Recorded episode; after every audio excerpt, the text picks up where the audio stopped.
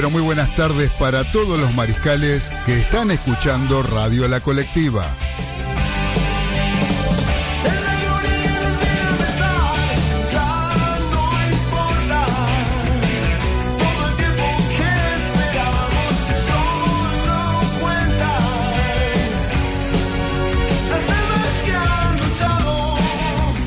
Les damos la bienvenida a una nueva emisión de Los Delirios del Mariscal, un espacio donde encontrarán la mejor opinión del acontecer deportivo y todo el rock argentino.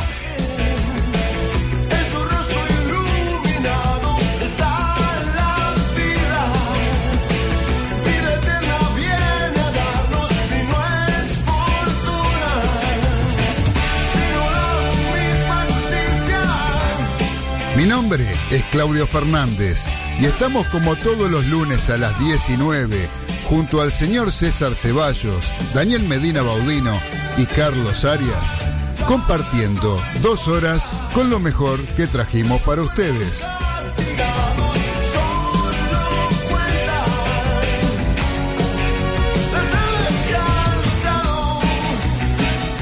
Siempre a través de Radio La Colectiva, FM 102.5, transmitiendo desde el barrio de La Paternal, Ciudad Autónoma de Buenos Aires, ciudad capital de la República Argentina.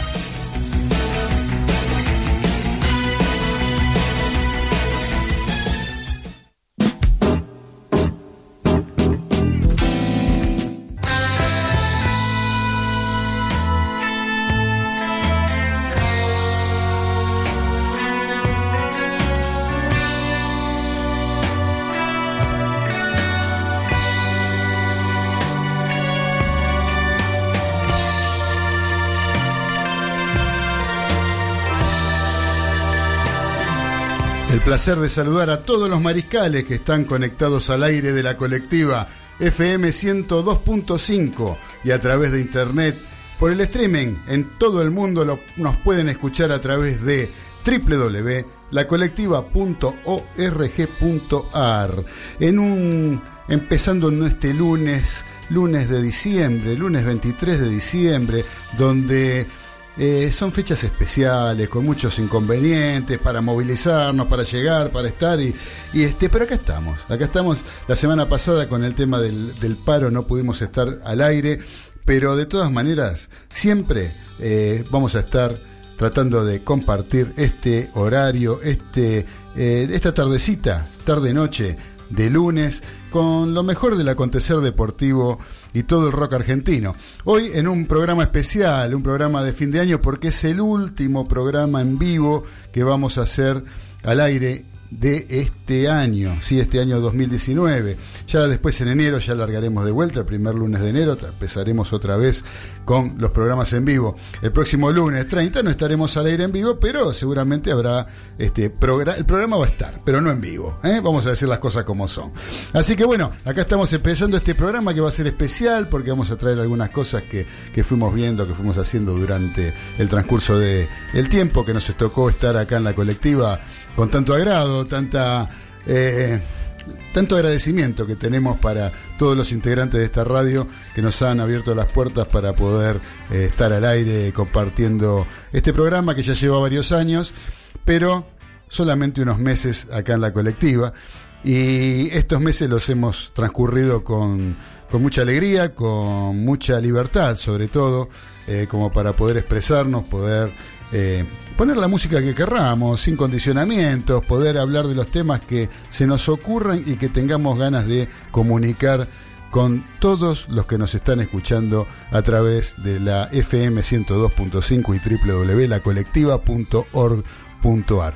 Les decía que hay un programa especial hoy y acá estamos con la mesa, con la mesa estamos esperando que llegue el uruguayo más famoso, es el único que nos falta, el señor César Ceballos Olivera, el último que está por llegar en cualquier momento, pero estamos acá con Ezequiel Galito, con Daniel Medina Paudino, ¿sí? El, Así es. el mejor periodista deportivo que ha transcurrido, que ha pasado por esta mesa. Y hoy tenemos una visita especial también de alguien que nos vino a visitar. Muy ¿sí? especial. Muy especial y nos, va a tra- nos trajo un informe especial también para, para festejar el fin de año. Estoy refiriendo a mi amigo Facundo Guesaga, conocido como Trapitos Guesaga. ¿Cómo le va Exacto. Trapito? Hola a todos, un placer nuevamente volver a, aquí al programa y con bueno esta estupenda mesa como todos los lunes, ¿no? Siempre Así- escuchando como oyente y esta vez participando. Participando, muy bien. Me gustaría después que nos cuente alguna anécdota también que tenga que ver con el deporte en su vida, lo- la trascendencia que ha, sido, que ha tenido el deporte en su vida. Pero bueno, eso lo dejamos para después, Trapito.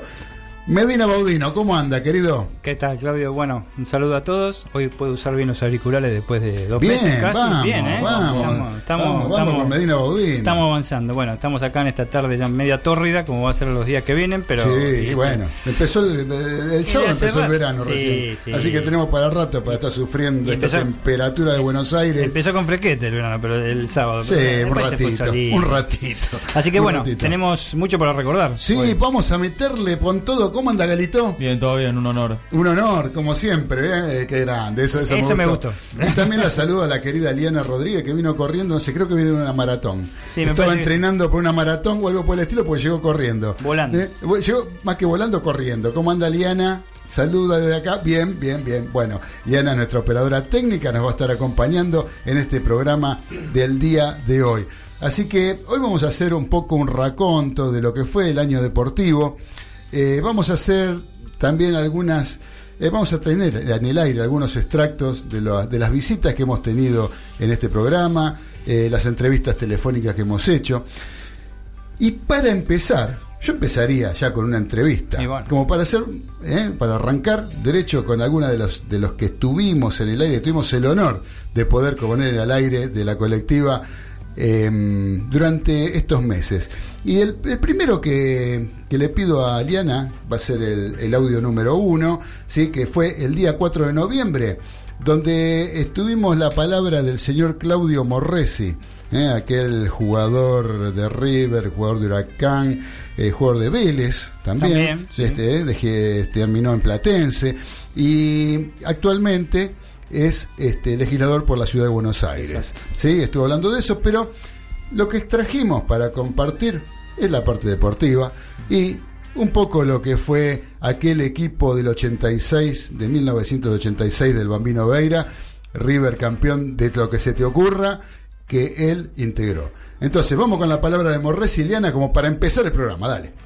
Te quería preguntar, es que el otro día se reunieron con los jugadores del año de aquel plantel de 1986, comandado por el Bambino Veira. Y, y tuve la, oportunidad de, leer eh, alguna opinión tuya, como que no se encontraban del todo reconocidos, ¿no? Los jugadores de aquel plantel.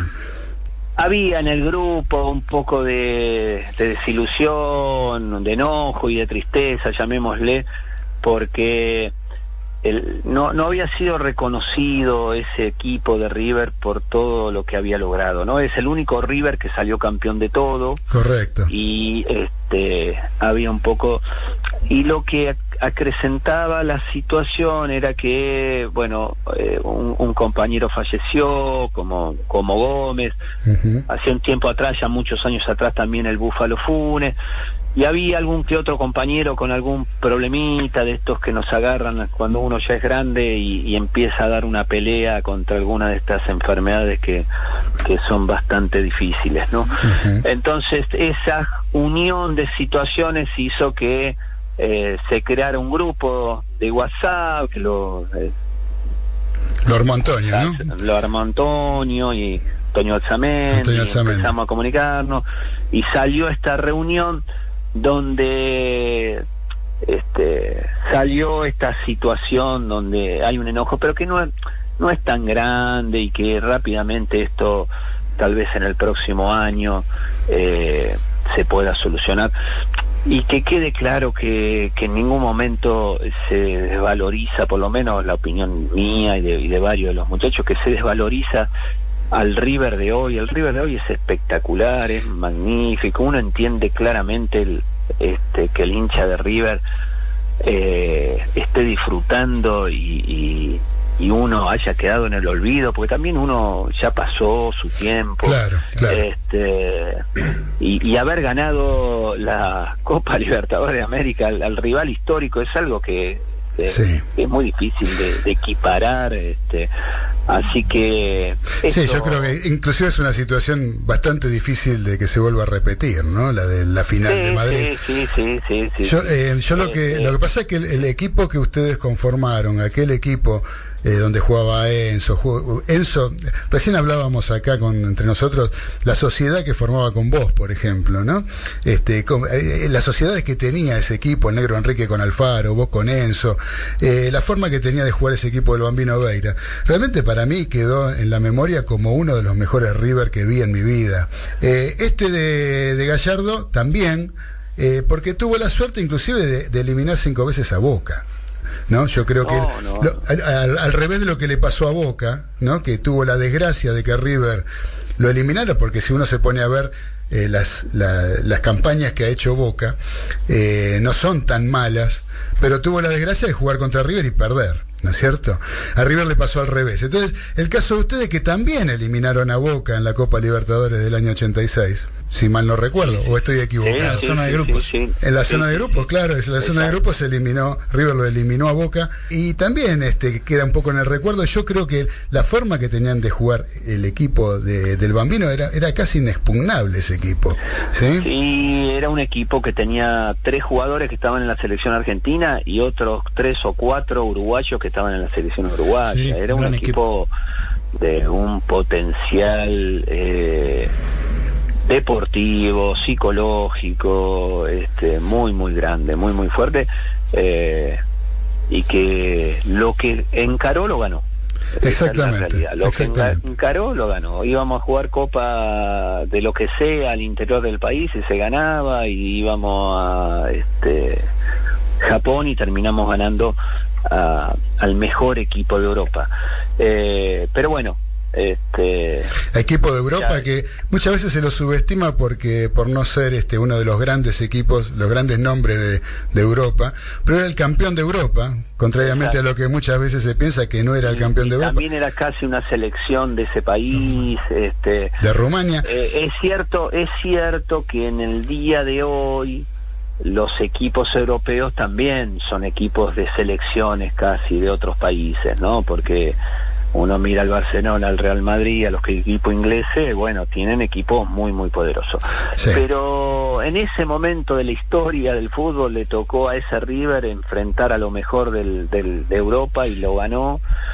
Aparte tenía ciento y pico de partidos invictos ese, ese equipo. Claro, de- después eso no se repitió, eh, pero vuelvo a decir, el River de ahora es magnífico y si yo fuera hincha de River, la River lo quiero mucho, soy hincha Huracán, pero este, disfruté muchísimo el partido contra Boca. Que, que le ganan la final y es justo que este equipo de River esté viviendo todo lo que está viviendo y, y tener el reconocimiento su técnico como lo está teniendo no en, en ningún momento uno cuestiona eso Perfecto, porque había quedado medio, medio en el, por lo que había leído en las declaraciones, a lo mejor lo magnificaron el tema este de, de que Y yo te veces- planteaba en un principio, ¿no? A veces son temas este, que sirven como para crear alguna polémica y la verdad que nosotros no queremos polémica, lo único que queremos es que, que en algún momento se reconozca desde la institución a ese equipo, especialmente porque hay algunos compañeros que están ahí dando pelea con algunas enfermedades que, que, que son, son difíciles. Bueno, Claudio, eh, te, acá te quiere hacer una pregunta Daniel Med-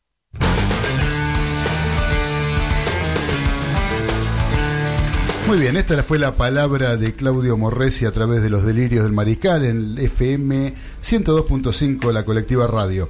Eh, gente, quien se quiera comunicar con nosotros, lo pueden hacer a través del chat de la página de la radio. Ustedes fíjense en la pantalla de la compu, eh, o en el celular o la tablet, donde estén. Eh, fíjense que tienen en el ángulo inferior derecho un globito naranja, ¿sí? Ahí hacen clic y nos ponen su nombre y nos mandan el mensaje que gusten. Como por ejemplo ya lo hizo Beba de Flores. Beba de Flores, que es, eh, siempre lo doy como ejemplo, ¿no? 88 años. Beba pudo mandar un mensaje. ¿Sí? Pudo mandar, muchas dicen, no, yo no puedo abrir porque no entiendo, a mí no me sale, le- le- le- a mí cuando quiero el internet no, no sé, eh, bueno, Beba, 88 años, está escuchando los delirios del mariscal y mandó un mensaje en el chat que dice, muy buena la presentación del programa, adelante y mi cariño y atención de siempre, Beba de Flores. La reina madre nos Así pone. es, ¿Eh? Así que muchas gracias a Beba de Flores. Por otro lado, a través de WhatsApp nos ha conectado, contactado el señor Diego de Golnay, que nos está escuchando también desde la localidad de Golnay, ahí cerquita entre Luján y Mercedes. En el medio del campo está nuestro querido gordo que dice conectado. Eh, que tórrido a la noche y a la mañana temprano hace frío. Sábado 9 grados y anoche parecido. Tiene razón el capitán de los polvorines con respecto al tiempo. Así que bueno, eh, gracias querido gordo. Después dice, si vinieron los muchachos y lo tuve que prestar ropa de abrigo. Bueno, me parece que se te está yendo la mano, gordo. Disculpame, viste, esa que vinieron los, los muchachos y le tuviste que dar ropa de abrigo. No sé, tómense una ginebrita, muchachos, algo que les dé caloría, porque la verdad que ustedes dejan bastante que desear. ¿eh? Ya sé quiénes son tus amigos, yo soy un amigo mío también, así que este, déjense de embromar. Así que bueno, gordo, un gran abrazo para vos. Eh, recuerden, el chat de la mm, de WhatsApp, ¿sí? Que es a través de un celular, que es el 49 11 49 47 9846. Ahí nos escribió Diego de Golney, 11 49 47 9846. Para seguir con el programa, andamos medio acelerados, ¿no? Medio que empezamos un poquito más tarde.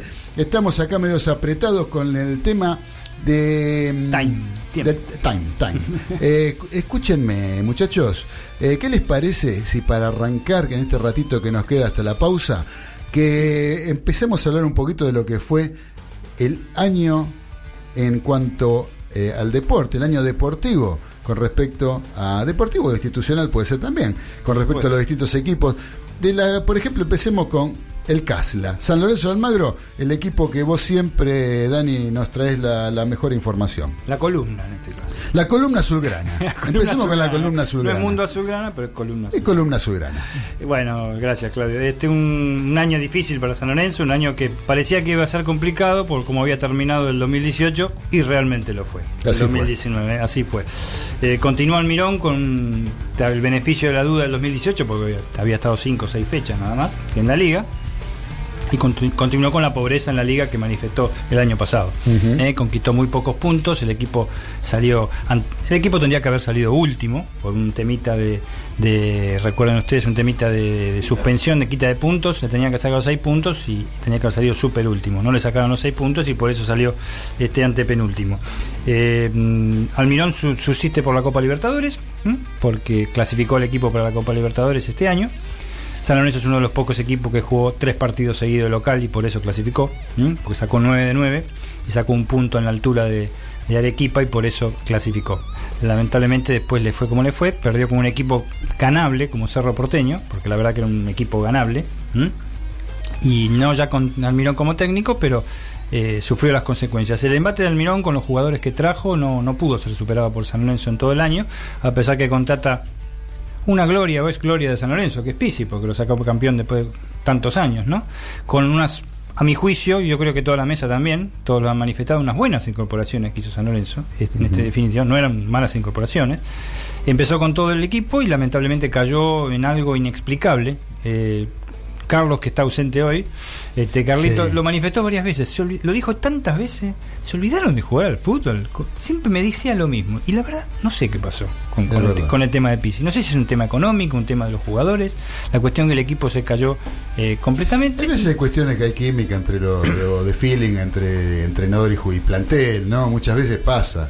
Este, con el otro plantel con el cual salió campeón, Pisi anduvo bien, con este a lo mejor los muchachos no se entendían, no, eh, no tenía el material su- que a lo mejor él necesitaba para plantear lo que él realmente le da resultado. Eh, en fin, hay muchas cuestiones que uno a veces desconoce. No, no sabe. Lo que sí eh, es, es- es cierto, eh, Claudio, es que era un combo. Era, eh, el combo de mala onda era el, el tema institucional de San Lorenzo.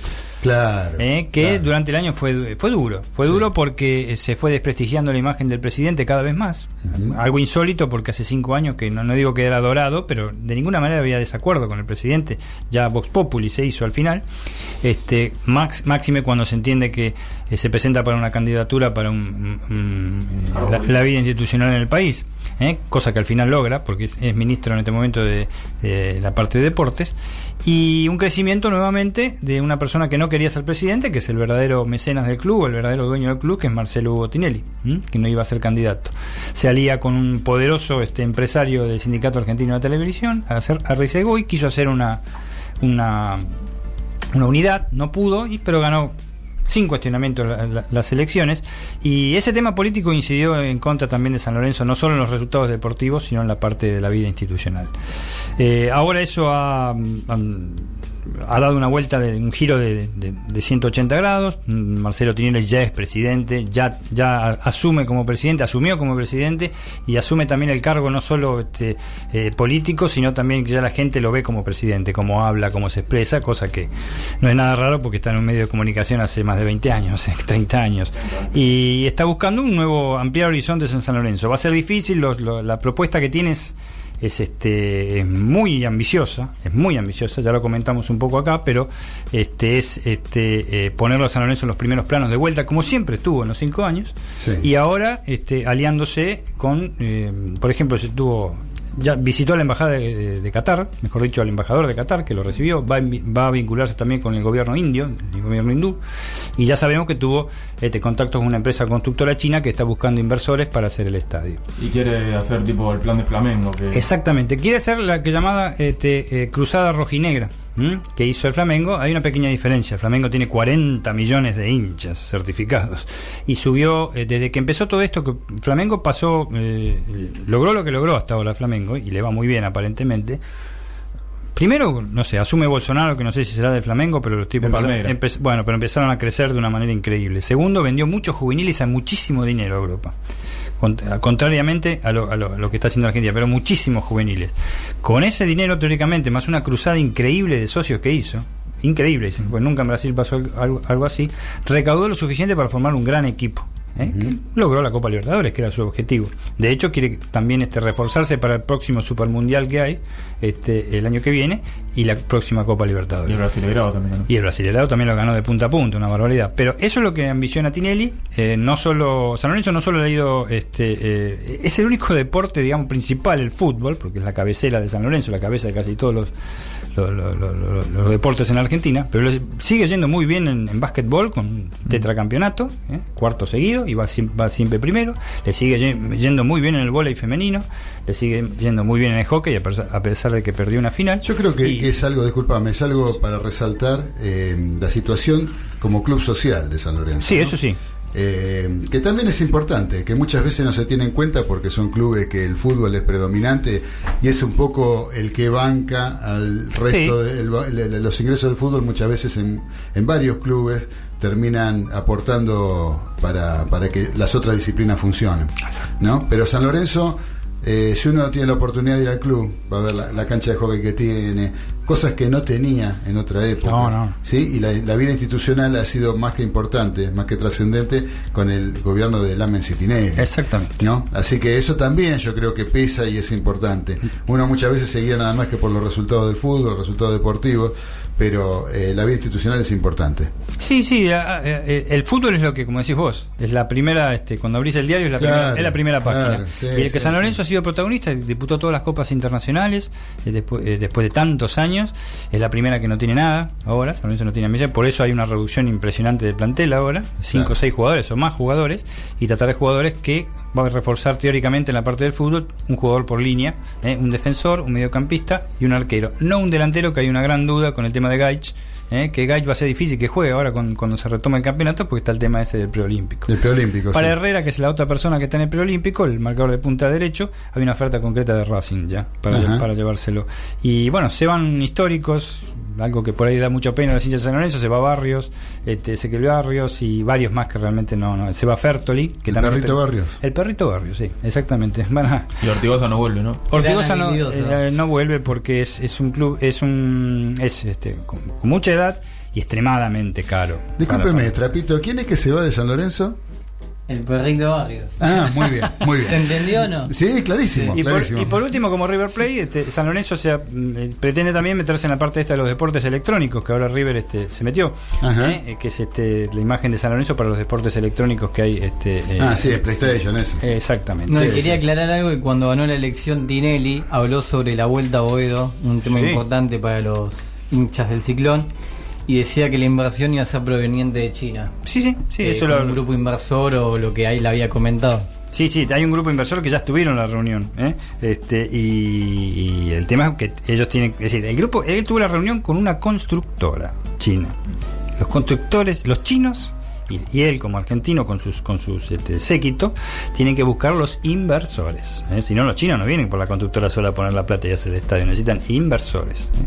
así que un futuro este incierto en, la parte social como dijo Claudio San Lorenzo está bien, porque la verdad que sigue siendo socialmente un club importante, sobre todo es un, un subclub de la capital federal, de, de- de uno de los barrios más antiguos de la capital federal, como es Boedo, y en la parte deportiva, este, incierto, porque tiene un, un promedio que lo acucia para el próximo, para este campeonato que Con respecto ser- al descenso, con respecto sí. al descenso del año que viene. Bueno, pero ahora terminó mejorando un poco desde lo futbolístico Sí. y con el interinato de Monarris y veremos. veremos Vamos a ver cómo funciona ese interinato. ¿Sabes que antes que de ir a la pausa, que estamos medio pasado de tiempo, quiero saludar a una persona que está cumpliendo años hoy? Dale. Es una persona, no sé si la conocen ustedes, eh, es eh, conocido como el Jimi Hendrix de Barracas. Oh, sí. El no. señor Guillermo Cabral, Guille Cabral, mi querido amigo Guille Cabral, que inclusive está mandando mensaje acá. Vamos a escucharlo de qué dice. Dale. Buenas tardes, mariscales. Les envío un gran abrazo y muchas felicidades. Que tengan muy buena, muy buena Navidad este año. Nos estamos viendo. Muchas gracias, querido Guille. Felicidades para vos también en tu cumpleaños, en tus veintipico que estás cumpliendo. El- No. pe- pe- pe- ¿Perdón? ¿Qué, qué? dije algo malo? ¿Veintipico? ¿No son veintipico? No, bueno, no, bueno. no sé, creo más o menos. Digo la apariencia de él, cuál es, ¿Cuántas, cuerdas tiene la guitarra? Eh, ¿La de él? Sí. Y que la cuente él. ¿Cinco, sé, cuatro? sé, este, ¿sabrá? multiplico, multiplico por ahí. por cada cuerda. Bueno, por cada cuerda. Bueno, así que nos manda mucha felicidad. Estoy escuchando la radio mientras veo a mi hijo jugar un picadito en el parque, ¿eh? Tú, Saingo. Mirá vos. Eh, Así que bueno, querido Guille, te mandamos un fuerte abrazo. Tenemos la palabra también de, a ver, de este señor, a ver si lo conocen. Acá Carlos Arias desde Neuquén, la provincia de Neuquén, investigando algo muy importante. Y después que me pidan el certificado de función y yo ver los amenta, puedo aseverar positivamente que la vaca está muerta. Que después no vengan sus agoreros con el diario del lunes a decir cosas. Se lo digo yo, la vaca está muerta. Gracias, felicidades, felices fiestas para todos. Muchas gracias, No. La verdad que la El noticia tema- que nos está el dando. tema es que Carlos está yendo in situ al- a cada lugar. Exactamente. Chile, Neuquén está ahí para corroborar lo Está que dice. Carlitos, nuestro enviado especial de los Es- delirios del Está mariscal. El, el notero. De, El notero. El notero de los delirios del mariscal. una última rapidita, saludos. Sí. Saludos delirantes, tengan toda una linda noche buena y una mejor Navidad. Abrazo de los polvorines.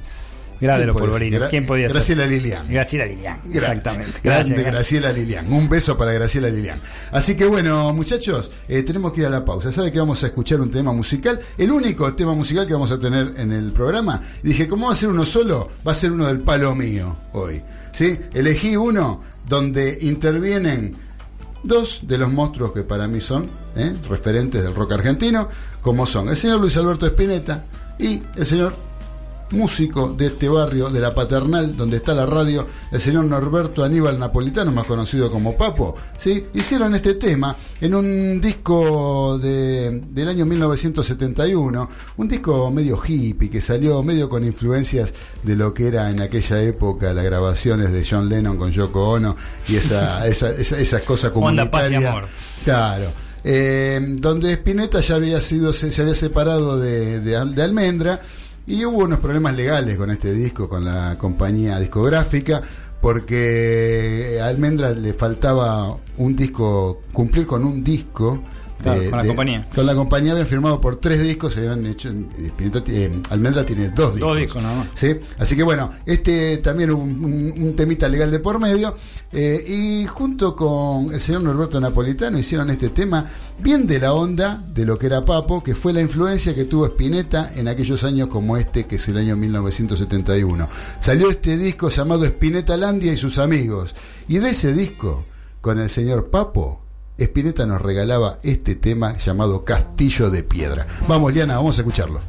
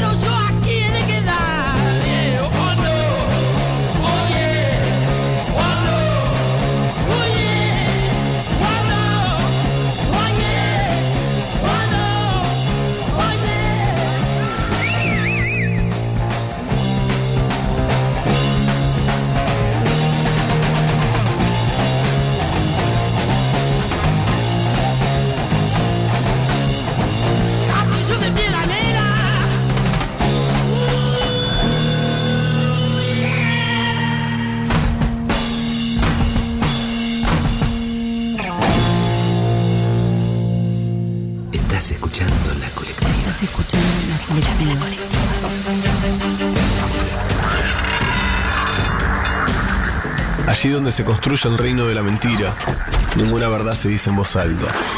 En voz alta se emiten palabras truncadas, que se burlan de los discursos, porque rige la prohibición tácita de hablar. Donde los fuertes ganan, las palabras engañan.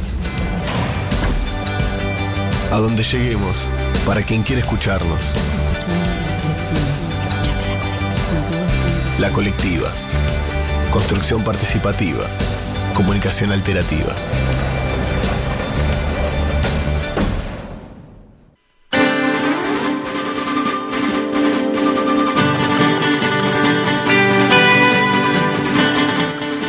¿Usted cree que las series de televisión son solo un entretenimiento para pasar el rato?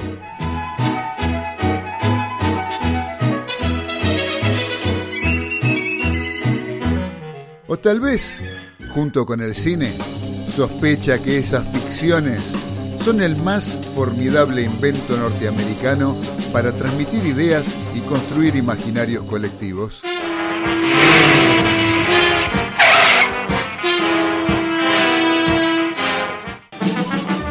Entonces, escuche los viernes de 21 a 22 horas por la colectiva FM 102.5 Series Retroponderosas, las series de ayer con la mirada de hoy.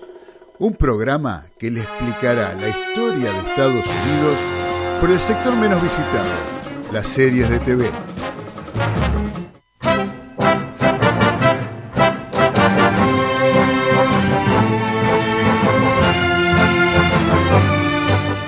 Claudio Fernández y Luis Fernando Veraza conducen esta experiencia inédita en la radiofonía argentina. Los esperamos. ¡No hay problema!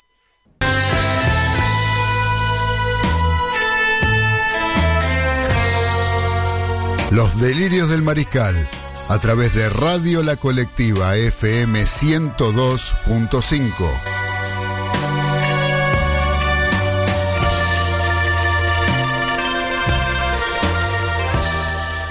Lo que te quería preguntar, este, yo lo siguiente, yo considero igual que acá que nuestro Claudio, este, que no sé si es injusticia, pero que no, por ahí no se valoró como corresponde este, tu gestión en San Lorenzo. Vos como, eh, eh, a- así rápidamente, ¿cómo, eh, ¿cómo consideras que fue tu gestión en San Lorenzo? Yo tengo mi opinión, pero la tuya, ¿cuál sería?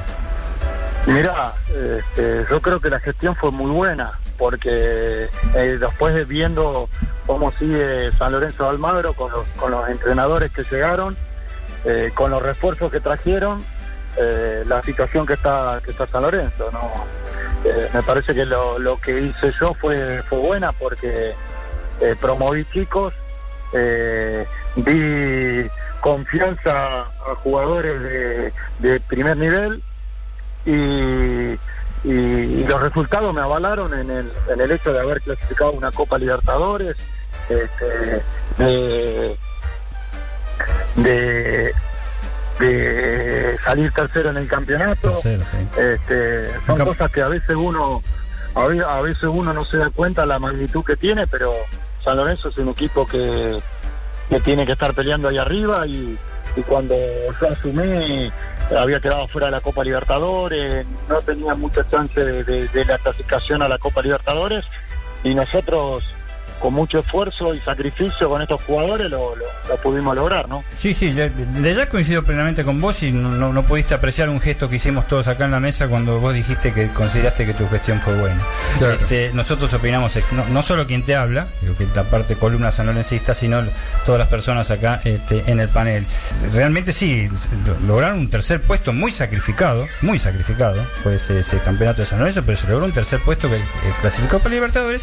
Y luego sí hubo un bajón, obvio, vos ya lo comentaste también antes con, con Claudia, que motiva una salida que para mí no, no era la, la- la- la conveniente, sobre, sobre todo porque se te fueron esos tres o cuatro refuerzos importantes que se retiraron de San Lorenzo de Almagro y porque no hubo, mejor dicho, se fueron los jugadores y no hubo refuerzos importantes. Tuviste que eh, echar mano a jugadores de divi- divisiones inferiores que si bien conocías mucho, este por ahí no rendían como esas figuras.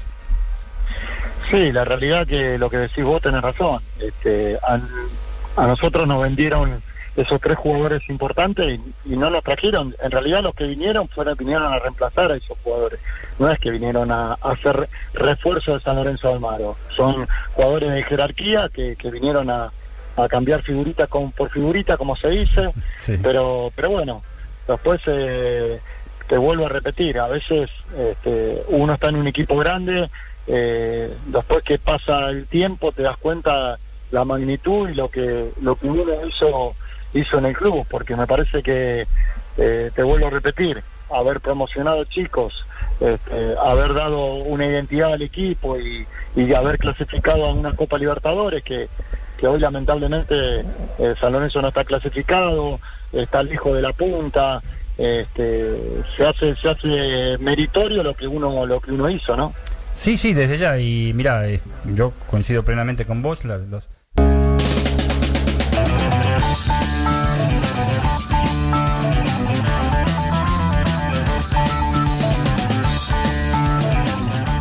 Continuamos en los delirios del mariscal, donde pasaban cosas como la que escuchamos recién durante este año. En el día 18 de noviembre tuvimos la palabra del señor Claudio Pampa Biagio, ¿eh? una gloria de San Lorenzo de Almagro, un referente de San Sí. Lorenzo de Almagro, ¿no, querido capitán? Sí, que tuvo la enorme deferencia de, De atendernos. De atendernos. Ya se iba un programa, ¿te acuerdas que te había dicho? Se iba un programa de televisión. O sea, Ah, sí, sí, que estaba por entrar a un programa de televisión, estaba medio apurado, pero igual nos atendió. no, y- nos atendí y bastante más de lo que Sí, dijimos, ¿eh? sí, la verdad que estuvo eh, el Ac- Pampa bien gaucho. Acorde con todas las este, entrevistas que hemos hecho. La verdad que sí, la verdad que sí. Este, vos sabés que acá hay eh, otro mensaje más Epa. del señor Carlos Arias. Uy, ¿qué hacen? ¿Qué- No sé, vamos a poner a ver ¿Qué qué puede salir de ahí? Acá en Neuquén, hasta la vaca resucitó. Epa. Qué grande, qué grande Spinetta, qué grande Papo, el Carpo. Espectacular los dos, espectacular los dos. Bueno, mariscales, felices fiestas para todos. Carlos Arias de Neuquén. Gracias. Nuestro enviado especial está disfrutando de la música en vez de estar buscando, estar trabajando periodísticamente. Bueno, pero digamos que también hizo un cierre porque dijo este, Sí. felices fiestas. Se Lo escucha- mismo para vos, Carlitos. escucha Lo mismo para vos, Carlitos. Voces de fondo se escuchaban. Sí, sí, sí, sí. Bueno, ahora vamos a seguir con el programa, vamos a seguir hablando de lo deportivo. Primero, eh, quiero hacer una, una introducción deportiva con respecto al rugby. Y quiero que me cuente el señor Trapito Gesaga eh, su experiencia con el rugby cuando fue jugador de rugby. ¿Cómo, cómo, cómo fue aquella... Una nula experiencia. una nula experiencia Sí. fue? Pues, cu- Cuéntela así rápidamente. Rápido. Bueno, yo eh, soy de Lomas de Zamora, y Ajá. algunos no sé si conocen la zona de los oyentes, varios zona sur, y tuve la intención de ir al Club Lomas a practicar el deporte. Lomas Athletic, fundador fundador. ¿sí? de lo que hoy en día es la, la liga más importante del rugby argentino, que es la URBA. Que empezó con fútbol. Empezó ¿no? con fútbol, pero, eh, pero de lo que es el rugby es, es, es- uno de los... Se consideran cuatro fundadores, pero en realidad son cinco.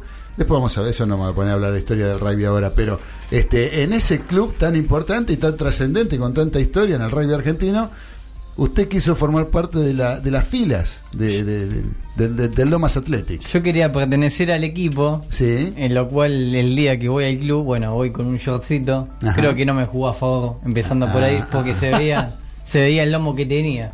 Claro. Entonces, eso no agradó mucho. Sí, sí. Y cuando llego al ingreso del club mismo, me atiende el personal, ¿no? De ahí del club de la entrada y me dice, sí, ¿qué necesita? Ajá. ¿No? Como si iba a comprar un producto a fábrica o algo. Digo, no, a mí me interesaba practicar el deporte, ya que había escuchado, tenía conocidos, todos. Ah, tenés amigos que jugaban al rugby en Tenía Lomas. conocidos del colegio, sí, Ah. todos que habían practicado el deporte, entonces Sí. mi intención era, Era, claro. triunfar ahí, ¿no? Por como, supuesto, Como ¿cómo en no? tantos ámbitos, pero que nunca lo logré.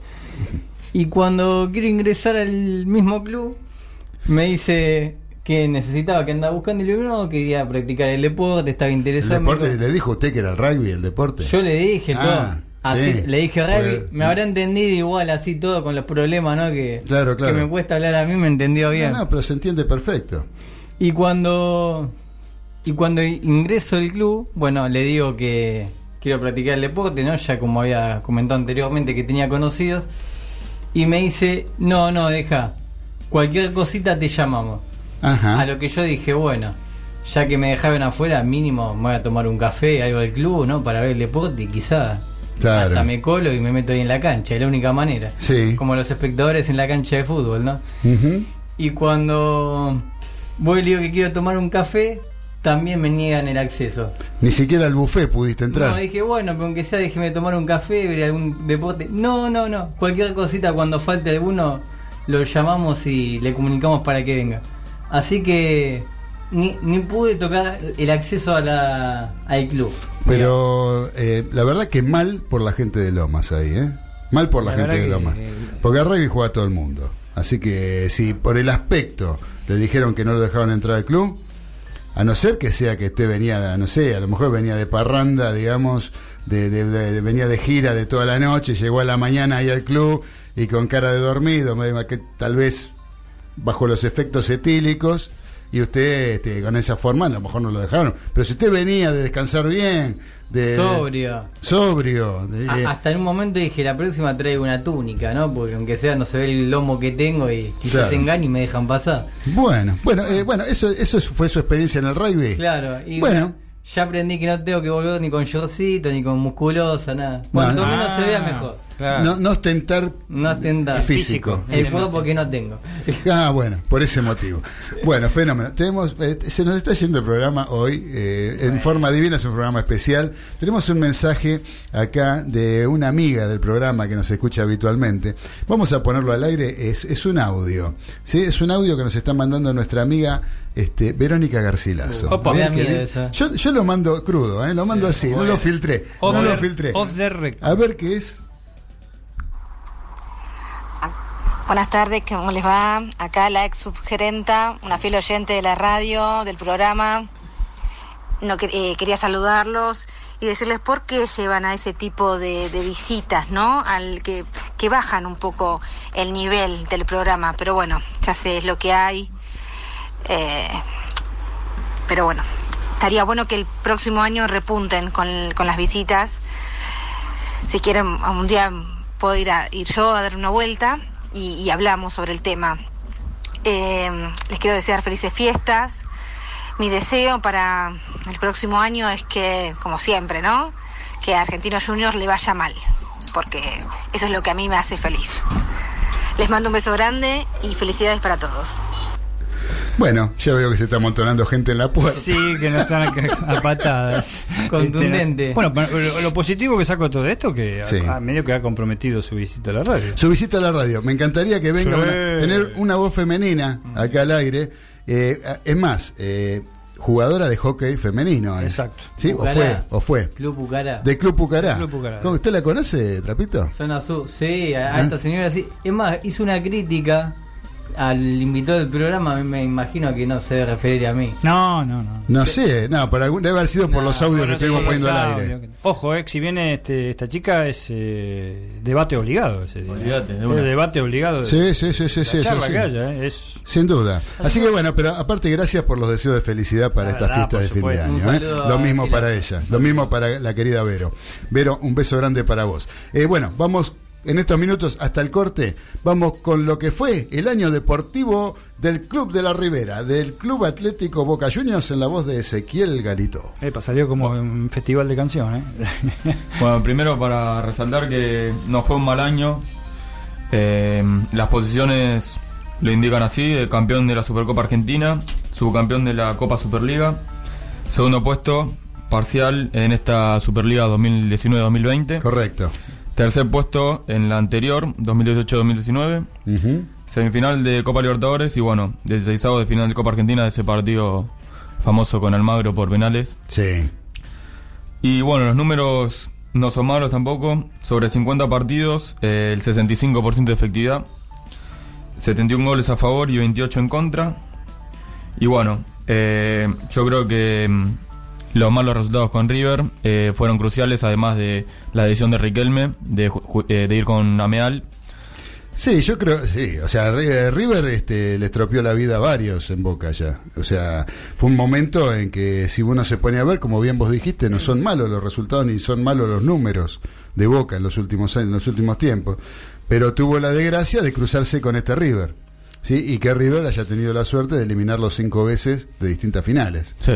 o semifinales, o de partidos decisivos. Octavos también. eh, Por eso, en- en partidos Supercopa. así eliminatorios, claro, final de la Supercopa, eh, todo ese tipo de, de- de cosas que yo creo que el problema eh, mayor eh, que tuvo eh, tanto el Vasco Arrobarrena, como el Guillermo. Barros Esqueloto, como el señor Alfaro, Tres técnicos. tres técnicos. Este, y el peor de todo, yo pienso que fue, más allá de los resultados y de los puntos y de los goles y de todo, yo creo que la forma de jugar de Alfaro eh, No convenció. no convenció porque se fue, planteó los partidos como si siguiera haciendo el técnico de Arsenal de Sarandí, que no tengo nada en contra. Ultra defensivo. Claro, como un equipo, un equipo de, de- de menor eh, monta, digamos.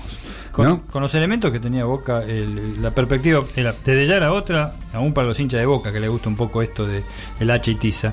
Pero este eh, yo creo que con los jugadores, puesto por puesto que tiene Boca, estaba, ojo, una muy buena campaña, como, como bien dijeron ustedes dos, pero Sí. estaba para cosas mayores, tuvo este eh, el, el infortunio de cruzarse eh, con River, que está en un nivel superior. Y lo otro que se jactaba Angelisi era de el buen momento económico de Boca, pero Ameal ya dijo que no era tan así como, como decía Angelisi. de- Claro, eso, es- bueno, eso pasa eh, realmente cuando este, recibís gobiernos, este, hay un gobierno nuevo. La herencia. Lo primero que hace es, eh, se hace siempre es hablar de la herencia. De la ella. herencia. Pero, vamos a ver, el, el tiempo nos dirá ahora si, si, si lo que dice Ameal...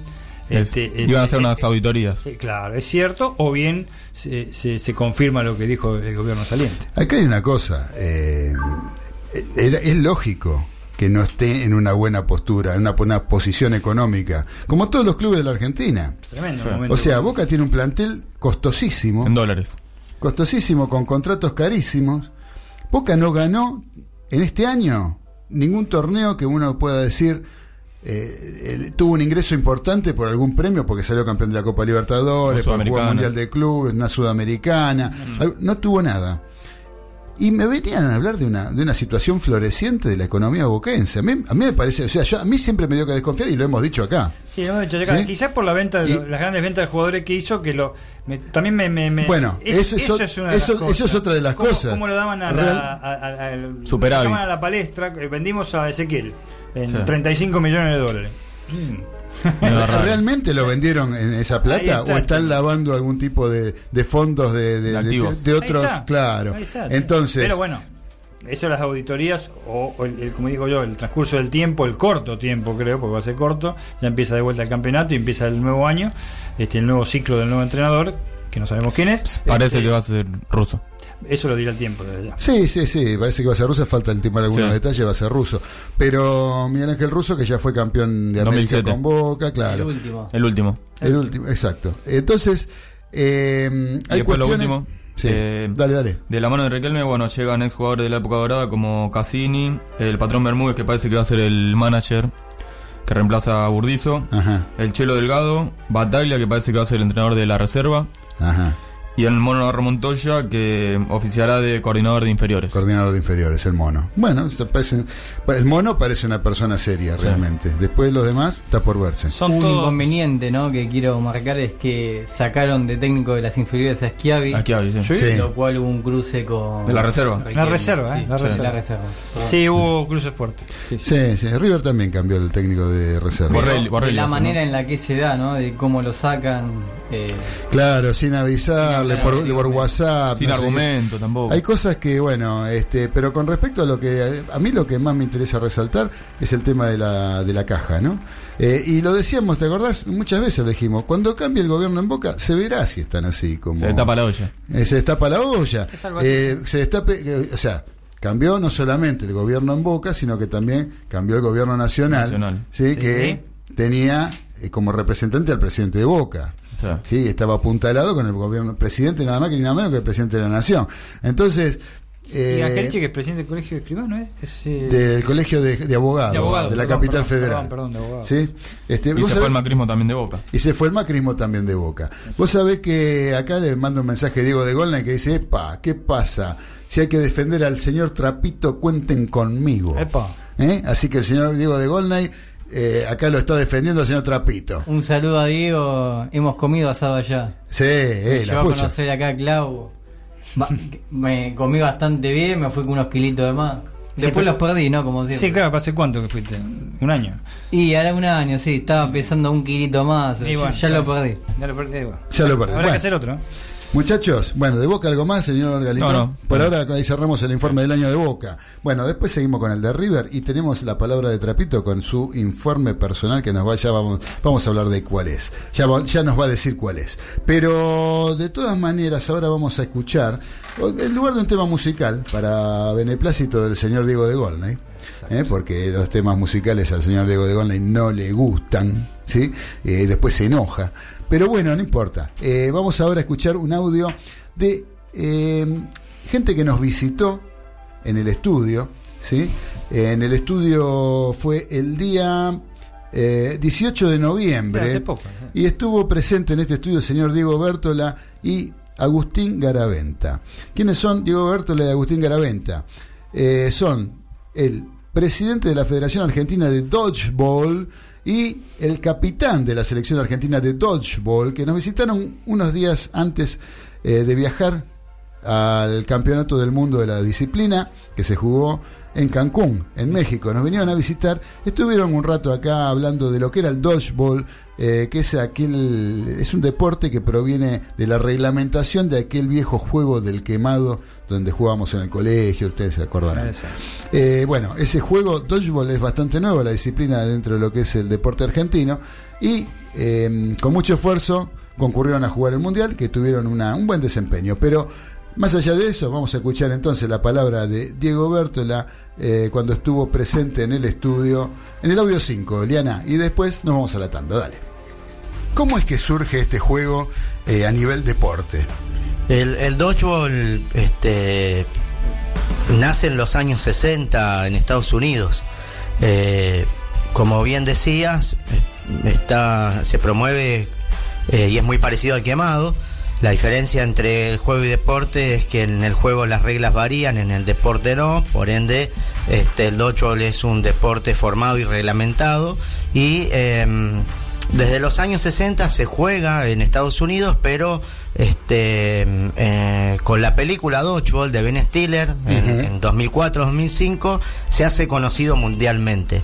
Ahí es donde este, se empieza a formar institucionalmente y, y arranca el dodgeball en el mundo con todo, ¿no? Así que eh, digamos que la, la película fue el espaldarazo un poco, a lo mejor sin querer, ¿no?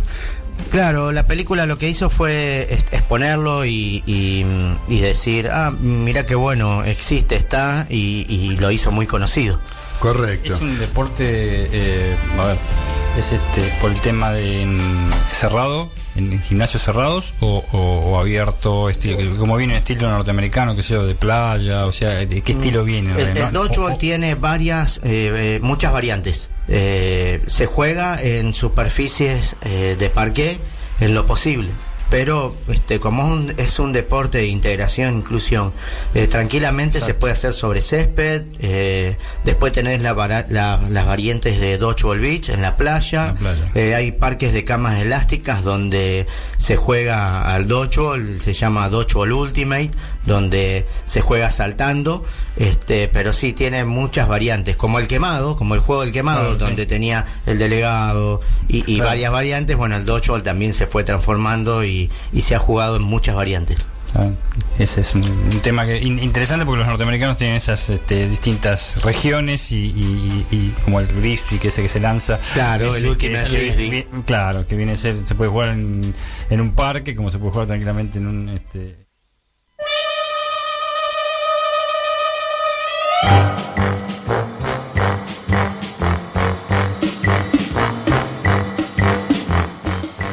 Creías que escuchar radio ya era una misión imposible. En la colectiva nada es imposible. Por lo tanto, quédate escuchando series retroponderosas. Las series de ayer con la mirada de hoy.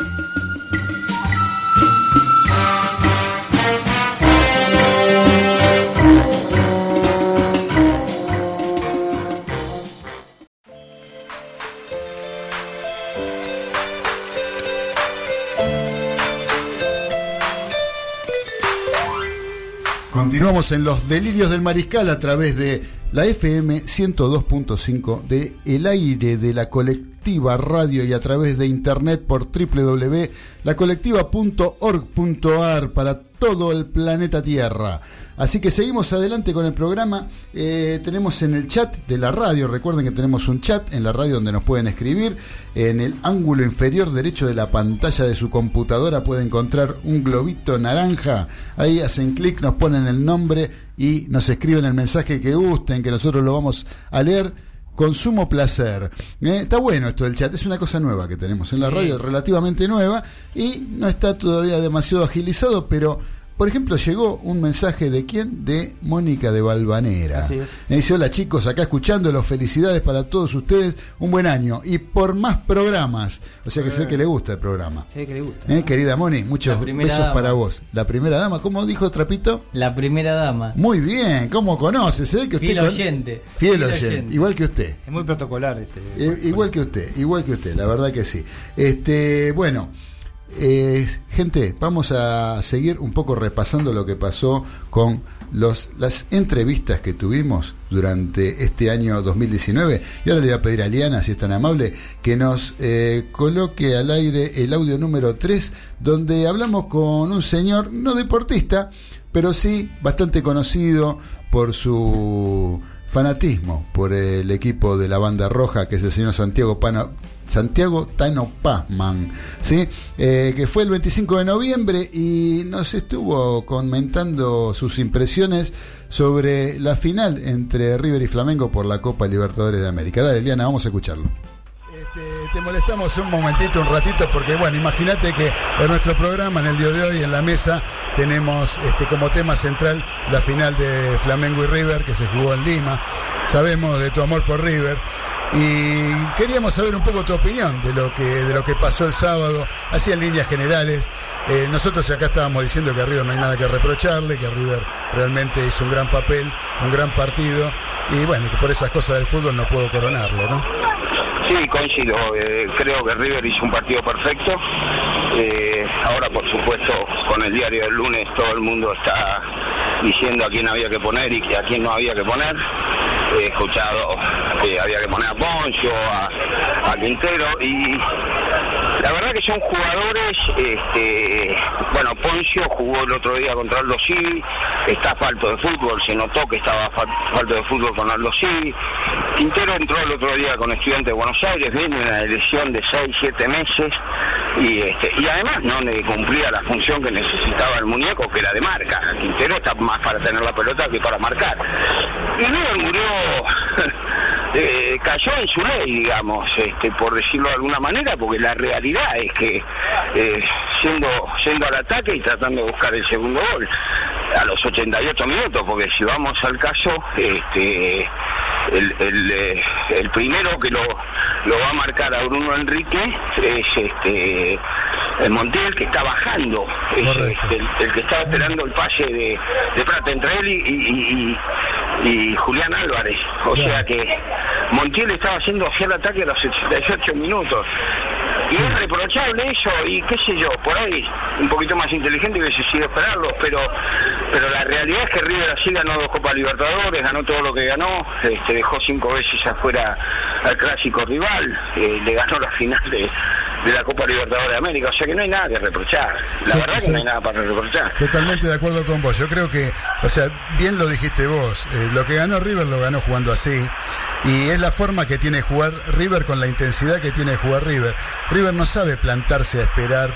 Y si, lo, si tiene que esperar, espera porque el rival te lo metió en alguna oportunidad atrás. totalmente. Pero, pero la, la, la- la impronta de River es otra. Este, Sí. Vos fíjate que eh, Flamengo llegó tres veces. El primer tiempo no pateó el arco Flamengo. Exacto. Directamente el primer tiempo de River fue perfecto. El, el mejor, imposible. Sí.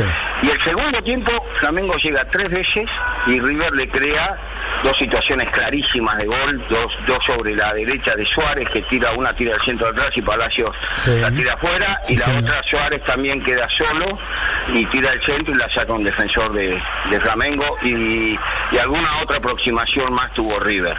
Con lo cual, eh, el partido estaba, estaba prácticamente cerrado. Lo que pasa que, que te pasa eso, te agarran mal parado, se pierden. ¿A qué le vas a reprochar a Prato que nos dio la alegría más grande el año pasado? Por supuesto, en ese momento uno dice, Prato, dala, qué sé yo, y se estaba recaliente, pero... Vos la estabas, realidad vos estabas caliente, no te puedo creer. sí, la realidad es que sí. Este, pero, pero estaba caliente por cómo se dio y ayer no salí de casa. Ayer le dije buen día a mi mujer, hola mi amor, buen día, a las nueve y media de la mañana. No le hablé más en todo el día, me encerré en un cuarto y vi dos partidos de polo. Yo de polo este, sé que el caballo va abajo y el hombre va arriba. y entre medio va una montura. Y en el medio de una montura. Es todo lo que sé. No sé cuándo hay un FAO, cuándo hay un penal. Nada, nada, Por ahí decían corner. Le digo, ¿pero quién corner? Intentó cabecear. No entendía un carajo. este, cabecean los caballos, ¿viste? Y, este, y, y- y bueno, y no quería ver nada. La realidad es que es eso. Vi, este, eh, empecé en los programas de- deportivos y a mí lo que lo que yo digo, y estuve a punto de ir al Monumental y después este, estaba tan bajoneado que no quise ir. Sí. Este, A recibir pero los jugadores. ¿Eh? A recibir a los jugadores. Claro. impresionante, eso sí lo vi, Sí. el recibimiento. Nosotros, nosotros fuimos, con mi familia fuimos. Impresionante, impresionante. Y este y bueno, y eso es lo que el, el hincha de River le tiene que reconocer a este plantel. Por supuesto. Ese agradecimiento total, ese agradecimiento. Hicimos chiquitito, chiquitito a un equipo al que salió campeón de América, hoy es el mejor equipo de América, y yo creo que por la plata que invirtió, los jugadores que trajo, es el mejor equipo de América. Yo creo que Estamos hablando el- que ganó el Brasileirao, Sí. que si ellos perdían la Copa Libertadores lo iban a minimizar al, al Brasileirao ayer. Pero Seguro. creo que es la octava vez que lo ganan, no es que lo ganaron 58 veces al Brasileirao. Es verdad, es verdad. Entonces, este, evidentemente es, es- es- es un equipo que se ha reforzado bárbaro. Por supuesto. Pero con el diario del lunes, insisto, si ayer el partido terminaba 1 a 0, si el sábado el partido terminaba 1 a 0, hoy estamos diciendo que Gabigol es un muerto. Sí, porque no la tocó en todo el partido y, No se lo, todo el partido. y- ni- Que Pinola- Pinola se lo comió crudo, se lo se comió, lo morfó, se lo puso se entre dos panes y se lo comió. Pero dejó tocar la pelota. yo lo, eh, yo lo que, una de las cosas que hablábamos hace un rato. Y así seguía después. Comentamos, seguimos charlando con el Tano Pazman sobre el partido, la final de Copa Libertadores. ¿Sabes que tenemos más mensajes en el chat? En el chat, ¿Eh? bien, en el bien. chat está, está concurrido. Eh, nos está escribiendo Tony DKW. Dice saludos a Trapito que siga probando en algún deporte va a encajar. Bien. Trapito está haciendo Un estragos. saludo a mi tía, está escuchando junto a Mabelaza de Loma de Zamora. Ah, también. Te Viene, man- ah, viene de parte de la zona sur el mensaje ese. Ah, muy bien, Así Tony, Tony un DKW. Eh, eh, Bueno, bueno, bueno, muy bien, gracias Tony DKW. Fanático de los DKW. los Ah, ya me doy Ah, cuenta. por eso, claro. Lástima que no vino el uruguayo hoy para hablar un Hablar poco del DECA, ¿no? del Auto Unión, Eh, claro. bueno, gracias querido Tony, un abrazo para vos. Eh, Cata de Lomas de Zamora Ahí está. Dice, beso a Trapito, ídolo. Cato- Sí, como otro saludo de la zona sur. Mirá vos. ¿eh? zona sur está Un haciendo estragos. Zona estragos, está haciendo estragos la zona sur. El Gracias Cata. La nieta de Tony y Mabelaza de Loma de Zamora. Muy bien, todos conocidos, todos amigos suyos. que- Y Mabel de las Lomitas dice, besos a Trapito, ¿cuándo venís a tomar una birra? Ma- mi tía, mira. Tres al hilo. Mira la gente que tengo atrás, eh. Pero toda, Che, yo esto todo familiares, loco. pero yo decía Cata, Mabel, digo, todas las minas que lo están siguiendo este tipo. Ojo, la, última la tía de las lomitas, eh. De las lomitas, de las lomitas. La zona top de. Loma. Es otro La nivel. Así que bueno, gracias a todos los que nos gracias están a Tony, a. Cata, a Mabel, a todos los que nos están escribiendo, le mandamos un beso grande y lo mejor para estas fiestas que se avecinan. Eh, bueno, vamos a seguir repasando ahora lo que pasó. Voy a hablar un poquito de lo que pasó, lo que fue el año del Club Atlético River Plate. Así es. ¿Eh? El millonario, el más grande sigue siendo River Plate. Eh, ¿Cómo fue el año de River? Yo, cuando empezaba el año, ¿no? Cuando empezaba el año 2019, yo decía, ¿cómo empezar después del gran triunfo que había tenido River en diciembre del año 2018? ¿No? O sea, ¿cómo motivás a un plantel que no había tenido demasiados cambios, que había, se había mantenido, que creo que fue una de las claves para tener el, gran año que tuvo River en el 2019, fue mantener el plantel, salvo con algún cambio como la salida de Piti Martínez. Eh, no, no tuvo grandes movimientos eh, en cuanto a lo que es el, el- armado del, del plantel y del equipo. Entonces eso creo que fue una de las, de las mayores virtudes que tuvo eh, River como para poder mantenerse en el nivel que venía trayendo. O mejorarlo todavía, ¿no? Eh, yo decía, ¿cómo, ¿cómo haces para motivar a este plantel después del triunfo que tuvo River en Madrid? eh, para arrancar este año y que lo- los jugadores se mantuvieran con la misma hambre, con la misma hambre, con las mismas ganas, con los mismos deseos de ganar cosas, ¿no? Evidentemente, River tiene un gran conductor, que es Marcelo Gallardo, y eso lo logró. Si bien el año no empezó bien para River, porque creo que todavía venía medio destilando este alcohol, Alcohol y festejos de, de lo que fue aquel aquel triunfo del 9 de diciembre del 2018 sobre Boca en la final de la Copa Libertadores. Empezó con unos partidos pendientes que tenía, que los perdió todos. ¿sí? Pues de no ser así, hubiera tenido posibilidades de campeonar en la varios Superliga. pero- Tres de local. Tres de local, en la Superliga una pena, porque es una de las posibilidades que dilapidó River de poder figurar eh, a nivel local. Pero después vino, más allá de ese mal comienzo y de que el equipo parecía que estaba medio como perdido y que bueno, medio que confirmaba aquello de esa presunción que uno tenía desde el principio de decir cómo va a ser ahora Gallardo para jugar con estos tipos que vienen de un logro tan importante. Apareció la Recopa Sudamericana, que la termina ganando, perdiendo el primer partido 1 a 0 con Atlético Paranaense de visitante, gana 3 a 0 con goles de Fernández, eh, Fernández Prato y Suárez, sigue en cancha de River, gran triunfo, otro título internacional para River, otra copa. Eh, yo a veces no le doy la misma importancia, eh, a veces no, yo no le doy la misma importancia a los títulos que son de contra un solo rival, por más que sean ida y vuelta.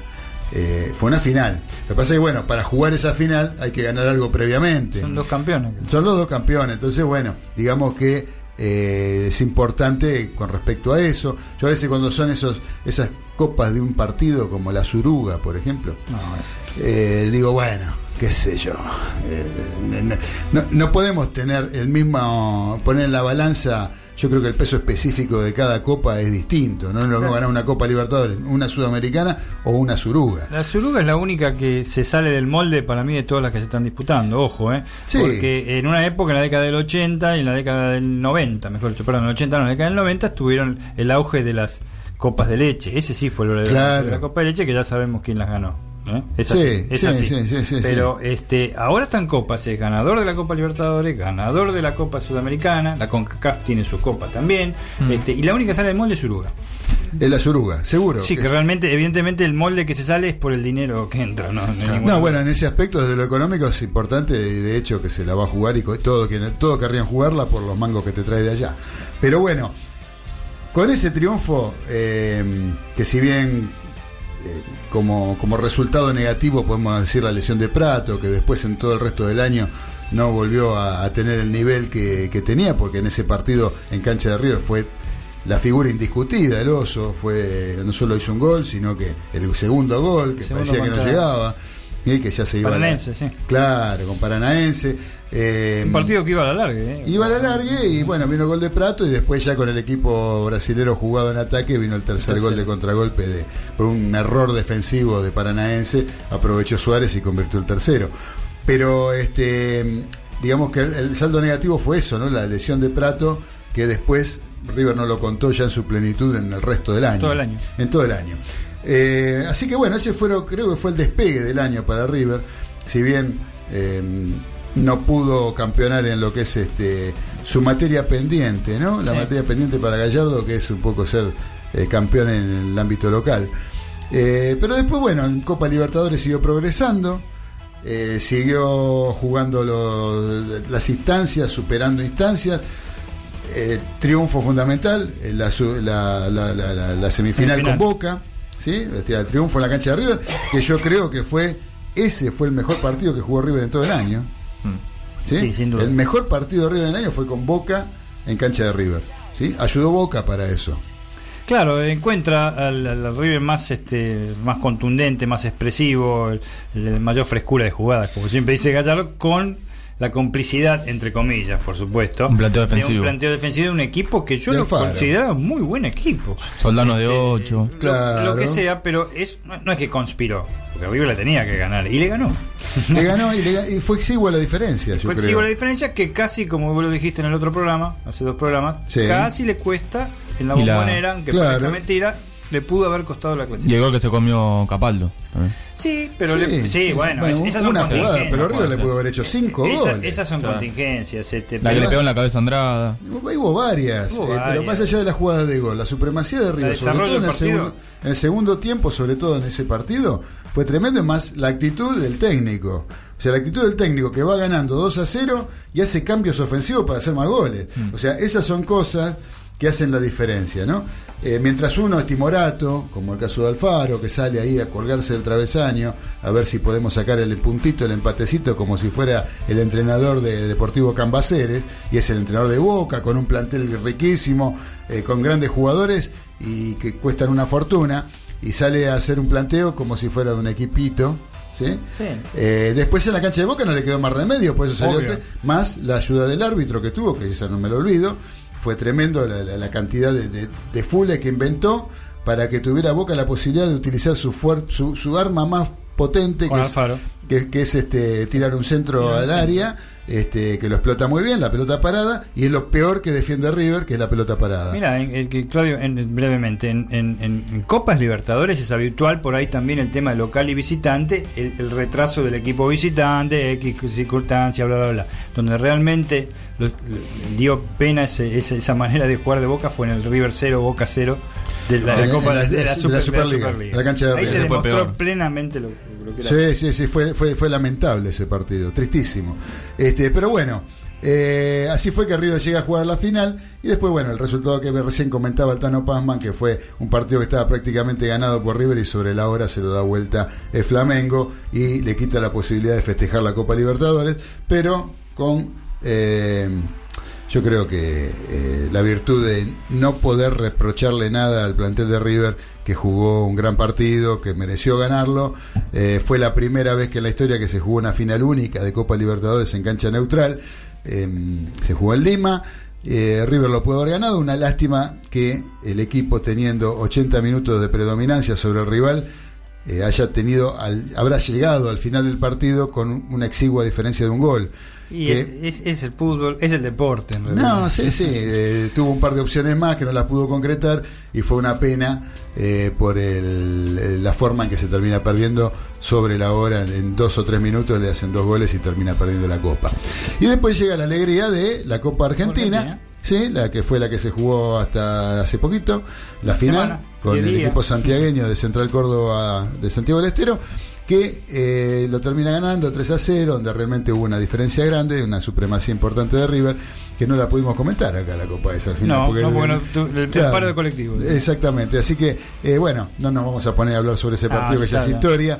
Pero bueno, muchos eh, dicen River llegó a jugar esa final jugando con equipos de mucha menor calidad como rivales. Central que no son los- eliminó equipos importantes. por eso, son los equipos de menor calidad que no tienen tanta historia en cuanto al fútbol argentino, pero que los demás equipos con historia no lo pudieron eliminar. No, Y, y ¿Sí? son equipos de menor calidad quizás que han eliminado al mismo River, al mismo Eh, Boca, sí, al mismo San Lorenzo, sí, Racing, sí, sí, Independiente, sí. eh, este, lo- los han sufrido todos. Por eso, Por algo que- llegan a la final, ¿no? Claro, así que no es este que digamos que no es menor el logro de River, yo creo que es un logro importante que, que lo que lo catapulta para jugar la Copa Libertadores el del próximo año sin tener que disputar la zona de repechaje.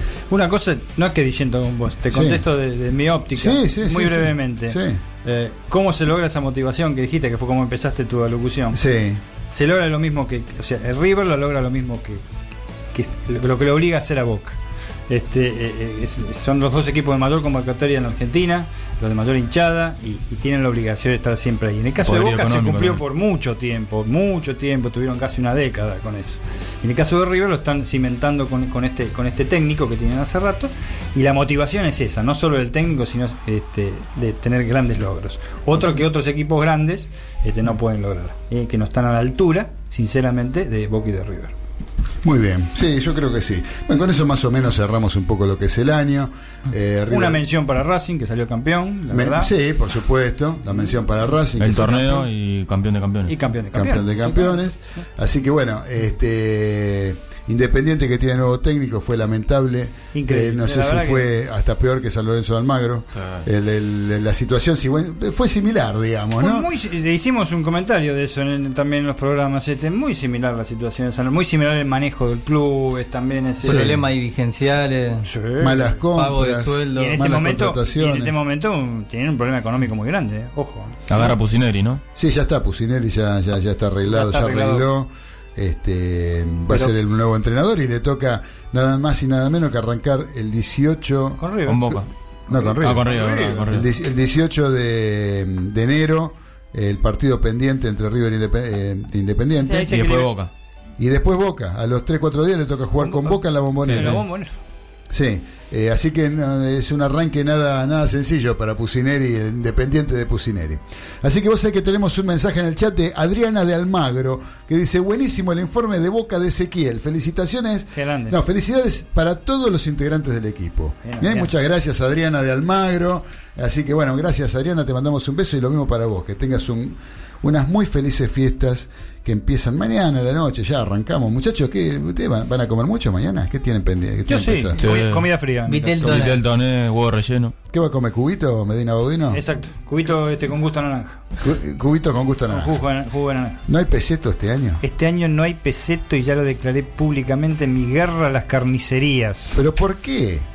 Excesivo precio. Excesivo precio. Bueno, una pena, realmente una pena. Así que... eh, Eh, acá estoy siendo apoyada por la señora operadora que está haciendo este, señas este, con pulgar para abajo. Este, ¿Que no pudo comprar peseto tampoco? no sé si no pudo o no quiere comprar. Ah, no quiere comprar peseto. Pero bueno, na- Navidad sin peseto, ¿es Navidad? a ver, a ver, que para, para, que va a decir. Uh, no- nos va a contar acá su experiencia. Eh, tengo un problema y es que odio el menú de las fiestas. No me gusta nada, nunca. Ni el vitel toné, ni Caramba. las ensaladas esas raras. ¿Pollito? Nada. ¿Pollo? Sí, eso sí. Bien. Bien, bueno, bueno, bien, una- bueno, bueno, bueno, viste el toné, eh, qué, qué lástima. El lechón, lechón, el lechón, al- la parrilla, Ahí ahí va, va, ahí cambió la ahí va, ahí carita, va. ahí cambió la carita, ahí sí, sí, sí, sí, sí, sí. Bueno. Así que bueno, este, gente, el informe de tenis lo dejamos para el próximo bloque. Sí, ¿eh? tenemos un Porque vamos a tener Dale. informe del año de tenis, el año tenístico, donde tuvimos, por ejemplo, una nueva, un nuevo formato de Copa Davis. Sí. ¿No? Eh, algo importante para comentar. Hubo grandes cambios de un deporte tan tradicional como es el tenis. Bien, Pasó, bien, bien, bien. Pasó rápido eso, ¿eh? porque yo ni me enteré y ya había terminado el campeonato. Ah, Sí, sí, pasó rápido. No, pero a mí no me disgustó. ¿eh? Pero bueno, eso ahora lo vamos a hablar. Eso ahora lo vamos a hablar en el próximo bloque. Eh, para cerrar este bloque, vamos a poner un audio. Porque nos visitaron en la fecha 28 de octubre las chicas del equipo femenino de rugby del Club Daón. ¿sí? Eh, el Club Daón que estaba pasando por eco- mm, está pasando por, pasando. por una situación económica nada agradable donde eh, corre el riesgo de tener que rematar los terrenos donde actualmente eh, están jugando los equipos de rugby, donde están las canchas de rugby que la urba exige, ¿sí? el anexo que tiene el club, ahí cerquita de la cancha de San Lorenzo, en el Bajo Flores. Y vinieron las chicas de rugby y estuvimos charlando un ratito de rugby y un ratito de lo institucional. Eh, por lo pronto vamos a escuchar este extracto de aquella visita de las chicas del rugby femenino de Daom en el audio número 6, Liana. Dale, vamos a escucharlo. Una formación a las personas que practican rugby que después lo, lo van a utilizar en el resto de sus vidas. Entonces, que estén integradas las mujeres también a este juego, a mí me parece fantástico. Eh, la integración que tiene el rugby para que jueguen, tengas el físico que tengas, vos podés jugar al rugby. ¿Sí? Juega el gordo, juega el flaco, juega el alto, juega el petizo, juegan, todos juegan al rugby. Todos tienen puesto y todos sirven. ¿Sí? Todos son útiles. No es como en el fútbol que "Ah, el gordito lo mandamos al arco. No. No es así. ¿eh? Acá hace falta que juegue el gordito, que juegue el alto, que juegue todo tiene su puesto. Entonces, todas esas condiciones que no tenían por qué ser exclusivas de los hombres, yo creo, cosas que hacen que las mujeres hoy en día integradas a la sociedad como están también lo puedan practicar. Por eso, por eso hoy tenemos y ahora ellas también espero que nos sepan explicar un poquito todo esto si están de acuerdo o no con lo que yo dije. Eh, tenemos tres jugadoras del Club Daón. ¿Sí? Jugadoras de rugby femenino del Club Daón Eh, Club Daón, el Club del Bajo Flores, un club con mucha trayectoria, un club con mucha historia, con hockey, con rugby masculino de hace muchísimos años. Una vez le afanó en el bolso a mi hermano ahí. Este, pero bueno, eso tiene que ver también eh, un poco con la zona, ¿no? Ahí cerca de donde el bambino Veira dijo, acá lo asaltaron a Ramos. Ramos. Dijo el bambino, ¿no? Este, bueno, el bambino Veira dijo eso cuando fue, se inauguró la cancha de San Lorenzo ahí cerquita de Daón. Exacto. Así que las presento, no las voy a presentar yo. Quería dejar que se presenten cada una, ¿sí? Cada una que digan nombre, apellido y el puesto que juegan en el equipo. ¿Qué les parece? ¿Eh? Empezamos con eh, Dayana. A ver, Dayana. Bueno, mi nombre es Dayana, tengo 29 años y soy segunda línea del plantel femenino superior de Down. Bien. Yo soy Mafe, Mafe Aguilera, tengo 38 años, juego de hooker, segunda línea y también de medio scrum en el plantel superior femenino. Sos forward y sos medio scrum. Eh, medio scrum por necesidad. Ah, bien, bien, bien, bien. Pues generalmente los forward no nos mezclamos con los, con los tres cuartos, ¿viste? No, les no. tenemos mucha simpatía. No. ¿eh? Porque viste que vos estás ahí matándote, cagándote a trompada y tratando de romper la pelota, qué sé yo, y ven el medio y saca la pelota y sale ahí todo elegante. Cuando vos sales con un ojo con pota, sale, ¿viste? Este, Lo de la no. elegancia no me pasa a mí, No te pasa a pero porque tengo más alma de forward que otra cosa, sí. Bien, bien, bien, bien. Y Valentina. Yo soy Valentina Herbas, tengo 18 años y juego eh, de 15, juego de ala y como jugamos en Daon, que es de 10, juego de segunda línea. En Dragón juegan eh, de 10, Sí, de 10. com- eh, de 10 jugadores. Sí, 10 jugadores en cancha y bueno, yo en ese en ese en ese formato juego de segunda línea. De segunda línea. Sí, si no O de sea, ala. Ah, bueno, ahora me van a explicar un poquito eso cómo es de jugar de 10, con- jue- de, de 15, rugby de 15 y rugby de 10 tienen femenino. Eh, sí, estamos tratando de que se inculque el rugby femenino de 15. La urba se está planteando mucho eso y estamos haciendo intercentros y entrenamientos y partidos para que nos vayamos acostumbrando a jugar de 15. Bien, y cuando jugás de 15, ¿en qué puesto jugás? De ala, De ala. Y si es de 10, de segunda línea. de segunda línea. Bien, bueno, después me explican bien cómo, se arma el equipo de 10, cuántas son forward, cuántos son tres cuartos. ¿eh? Me explican un poquito todo eso. Así que bueno, mientras-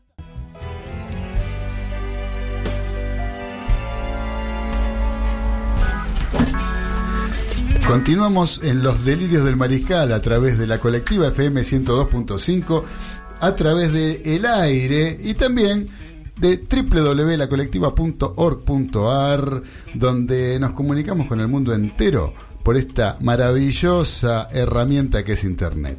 Así que, ahora, ¿saben qué, muchachos? Eh, tenemos, eh, nos mandó un mensaje acá de audio el señor Raimundo. ¿Lo conocen a Raimundo? ¿Quién te habrá traído al mundo? No sé, pero acá él siempre nos manda algún comentario que tiene que ver con los integrantes de esta Nos mesa. sigue, nos sigue. Sí, claro que nos sigue. Vamos a ver qué nos dice Raimundo. Sábado. Me llama César, me dice, salimos. Tipo 11, pasa por casa con su copeta unos. Entro al auto, tarda un poco en entrar ya que él traba la puerta con un destornillador. El auto era una fiesta. En el magazine tenía el palo Camilo VI. Más adelante levantamos a Arias, Galito y Medina Baudino. El auto estaba perfumado con nuestro Pino Colbert, Pachuli y Colonia Pibe. Hermoso. Era una risa va, risa bien. En una de esas le preguntamos a César, ¿sabés chistes de autos? ¿Qué nos contesta? TC2000. Ja, ja, ja, ja, ja. Le preguntamos a Medina Baudino, ¿y sabés de chistes de sillones? Y nos dice, ¡puf! Llegamos al boliche, ¿eh? Y nomás lo encontramos al negro Fernández. Estaba con una ballenera color mostaza hermosa. Entramos al, al boliche, música al palo, último tren a Londres, paso va, paso viene. Y Arias lo vemos en un costado discutiendo. Discutiendo con un parroquiano. Palabra va, palabra viene. Y en una de esas, Arias le dice, ¿qué mirás, Sabatini? Sabatini, me decís, le dice el parroquiano. ¿Por qué? Porque hace mucho que no jugás con la conchita. Y ahí nomás se arma una goma impresionante. Vuelan por el aire botellas de Legui, ocho hermanos, tía María, astigancia, piña va, piña viene, ya estábamos cobrando en lo peor, repartiendo, y en una de esas vemos a Galito sobre una mesa. Y dice, paren, que soy cinturón negro de taekwondo. Lo miramos y le decimos, Galito, no sabíamos que era cinturón negro de taekwondo. ¿Desde cuándo sos? Y Galito, ¿qué contesta? Desde que entregué el marrón. Muy bien. Creo que el confer. Está bien. No, eh, me imagino eh, que estamos hablando de aquella tenista española, ¿no? Sí, que- Martínez. Sí, Martínez, sí, exacto. Claro, Sí. eh, que Sabatini hace rato que no juega porque se retiró, obviamente. Se confundió que bueno, apellido. Se confundió. Eh, Martínez era en vez de Sabatini. No, no, no. Está, no me parece que entendió mal, Baudino, usted. Metió un carpetazo. Conchita Martínez, Conchita Martínez. Conchita Martínez. Bueno, sí, Conchita Martínez. Conchita pero Martínez. Sabatini, eso es lo que quiero decir. Claro, por eso Sabatini. Sabatini le jugaba eso. Porque Ah. hace rato que no juega con Martínez. Ah, entiendo. Sí, ¿Eh? yo soy muy Bueno. inocente. yo. Eh, ay, ahí, ay, Medina Baudino, usted me, hace, me, da- me da un trabajo. usted Bueno, vamos a seguir repasando lo que fue el año deportivo. Y para eso tenemos acá nuestro columnista de tenis, nuestro querido amigo eh, que nos vino a visitar hoy porque tuvo la posibilidad y el tiempo suficiente como para arrimarse al estudio número 7 de la colectiva. Y nos está eh, por dar a conocer su informe sobre tenis del año 2019. Dale, Trapito, ¿qué pasó? Bueno, gracias Clau por el espacio antes que nada. Y quería comentar lo que sucedió en un deporte tradicional como es el tenis, que fue el cambio del esquema y la modificación de la Copa Davis, ¿no? Eh, algo que para llevarlo al ambiente futbolero, que son la mayoría de los oyentes del programa, sería como el Mundial de Fútbol, digamos, ¿no? Donde los representantes de cada país juegan de manera grupal y obtienen lo que en caso de lograr llegar al primer puesto y ser campeón la ensaladera, ¿no? Tan conocida que obtuvimos en el 2016 nosotros. Este esquema de cambio que se propuso a través de la empresa Cosmos, la cual es precedida por Gerard Piqué, el jugador del Barcelona, donde con un acuerdo con la Federación Internacional de Tenis, mediante un aporte de una suma importante de dinero, logran hacer el cambio de lo que es la Copa Davis, tanto a nivel de partidos, de duración, como así de periodos, ¿no? Anteriormente, lo cuento así, quizás alguno habrá visto alguna que otra serie, las series se definían de viernes a sábado mediante cuatro partidos de single y uno de doble, lo cual se hacían en lapsos bastante largos, ¿no? Entre un partido y otro, donde un equipo, un país era local y el otro visitante. Lo que se obtuvo en esta modificación fue que la Copa Davis se defina en una semana, eh, en un país de Europa, en este caso tocó Madrid, en la Caja Mágica, que es el nombre del estadio, y lo cual se elige el continente europeo por un tema de que es una semana de noviembre y justo es el torneo de Londres la semana anterior. Por ende los jugadores están en esa parte del continente y es el lugar más apropiado para hacerlo. Lo, bueno de esto es que eh, con el formato anterior de Copa Davis pasaba que por ahí jugabas en marzo, eh, jugaba un equipo, un jugador que estaba disponible en marzo, pero cuando le tocaba jugar la siguiente fase en junio, ya eh, el jugador estaba eh, jugando un torneo por la Conchinchina y no podía concurrir a jugar por a representar a su país. De esta manera, digamos que lo tenés el equipo que está disponible en esa semana y se termina definiendo en dos zonas. Estuvo, para mí está bueno porque si vos este, te pasaba antes que, por ejemplo, jugaba la del Potro, te jugaba la primera ronda porque estaba en ese momento, el señor estaba este, disponible porque estaba de pretemporada. No había torneos Estaba importantes. paseando por Tandil, entonces el tipo de- se podía eh, dar el lujo de representar a su país. Ahora, si estaba jugando algo por mucha guita o por este, mantener un puesto en el ranking o por lo que fuera, estaba jugando en, en Nueva Zelanda, este, no, no, no, no venía a jugar a Buenos Aires porque el señor este, no podía. ¿No? Coincido plenamente, Claudio, en un deporte tan individual como es el tenis, tener Claro. agrupados los jugadores dentro de una semana en la cual no tengan la posibilidad de irse a tu torneo o, ele- o elegir qué hacer, me parece también a nivel personal que yo por lo que veo ¿no? de, de tenis que veo hace mucho tiempo como un cambio positivo, ¿no? Y más que se define en una semana, que a su vez también cabe destacar que cambia el tema del reglamento en cuanto al partido, ya no es más el mejor de 5 sets, sino que de 3. Se terminan esos partidos largos de 5 sets, eh, agobiantes. ¿Los que- sets son largos también como eran antes eh, o hay tie break? Eso, no, eso es con tiebreak. Bien, por y va, y va a variar, ¿no? Claramente en el armado del equipo. Ahora también hay que tener en cuenta que son dos singles y un doble, a diferencia de antes que eran cuatro singles y un doble. Que también hay que tener en cuenta que quizás un jugador que le tocaba jugar el viernes tenía que definir un partido el domingo y si el partido había sido largo, llegaba un desgaste mayor para el jugador. Sí, o, o pasaba que tenía que jugar viernes, el sábado jugaba el doble y el domingo tenía que definir también este, single, claro. El single que le quedaba. y con la presión ¿no? que eso mismo conlleva.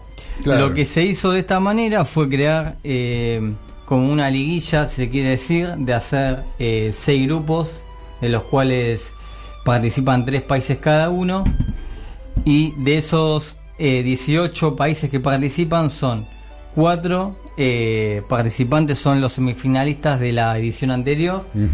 Dos, le dan la Will Card, que es la llamada invitación, no como pasa en los torneos de Gran Slam con los jugadores, que en este caso este año se la dio en Argentina y a, a Inglaterra. Y después los 12 restantes se eligen a través de la clasificación que se efectúa en el mes de febrero mediante el sistema anterior, ¿no? Con eh, tres días, de los cuales va a haber cinco partidos, cuatro singles y un doble. O sea que el sistema anterior se conserva para lo que es la clasificación Clasificación. Al torneo nuevo y que se modificó y que se está llevando a cabo ahora y con un contrato largo, ¿no? ¿También se va a jugar todos los años? ¿O Se va a jugar todos los años y va a ser una semana en noviembre. Siempre una semana de noviembre. Siempre una semana en noviembre. Ya, ya- ya terminaron casi los torneos ahí, ¿no? ¿O faltaba el máster? Este... Justamente se da esto una semana posterior al torneo de Londres, que es De el torneo de maestros, sí, Claro, donde van hay- los ocho mejores jugadores del mundo. Lo positivo es que terminaron ya completamente los torneos. eh, lo positivo es eh, la duración de los partidos con respecto a los jugadores. Y lo positivo, como dice acá este Trapito, es el tema de eh, eh, juntarlos esa semana y ya está. Es una semana sola. Y como bien decía Claudio, que no hay torneos, ¿no? Ya que Por eso, ya no hay torneos. se efectúa el torneo de maestros. A partir de eso vienen con- ellos descansan. ¿eh? Creo que ya empiezan en enero todos los torneos. Este y se- es una podría ser vamos, vamos a ver cómo vienen los otros, porque este la primera localía, Piqué es el dueño de la empresa, fue en España, en fin. España pero- campeón. España campeón. Eso este, te quería decir, España, el campeón fue España. El campeón fue España, edición. donde le gana la final a Canadá. Eh, sorpresa. Sí. que pasó algo que no se llegó a jugar el doble, ¿no? Porque empiezan con los dos partidos de single, como había mencionado, y un doble, pero en este caso se ganaron los dos primeros partidos de single y no se llegó al doble. Por eso No resultó tenía sentido 2 a 0 ante jugarlo. No, no Claro. modificaba nada el No, resultado del doble. al igual que en las ediciones anteriores, cuando se ganaban los dos partidos de single y el doble, a veces o no se jugaban los partidos del día domingo o se achicaban al mejor de tres sets. Eso digamos que es lo más destacable de lo que dentro de los cambios que hubo este año reglamentario con respecto a la Copa Davis, ¿no? Vos sabés que eh, Tony de KW dice, Trapito, sos una enciclopedia del tenis. Qué, impresionante. Qué impresionante. Qué impresionante. Me, me siento muy halagada. Eh, Mónica Me de. Balvanera, Mónica de Balvanera nos escribe en el chat de la radio, dice, te felicito Trapito, sabes mucho de tenis, saludo para vos, felicidades, para vos solo, lo demás no. Un saludo a la primera dama. Un saludo a la primera- oyente como yo. Eh, exactamente. La lo vamos a bautizar como el Guillermo Salatino de.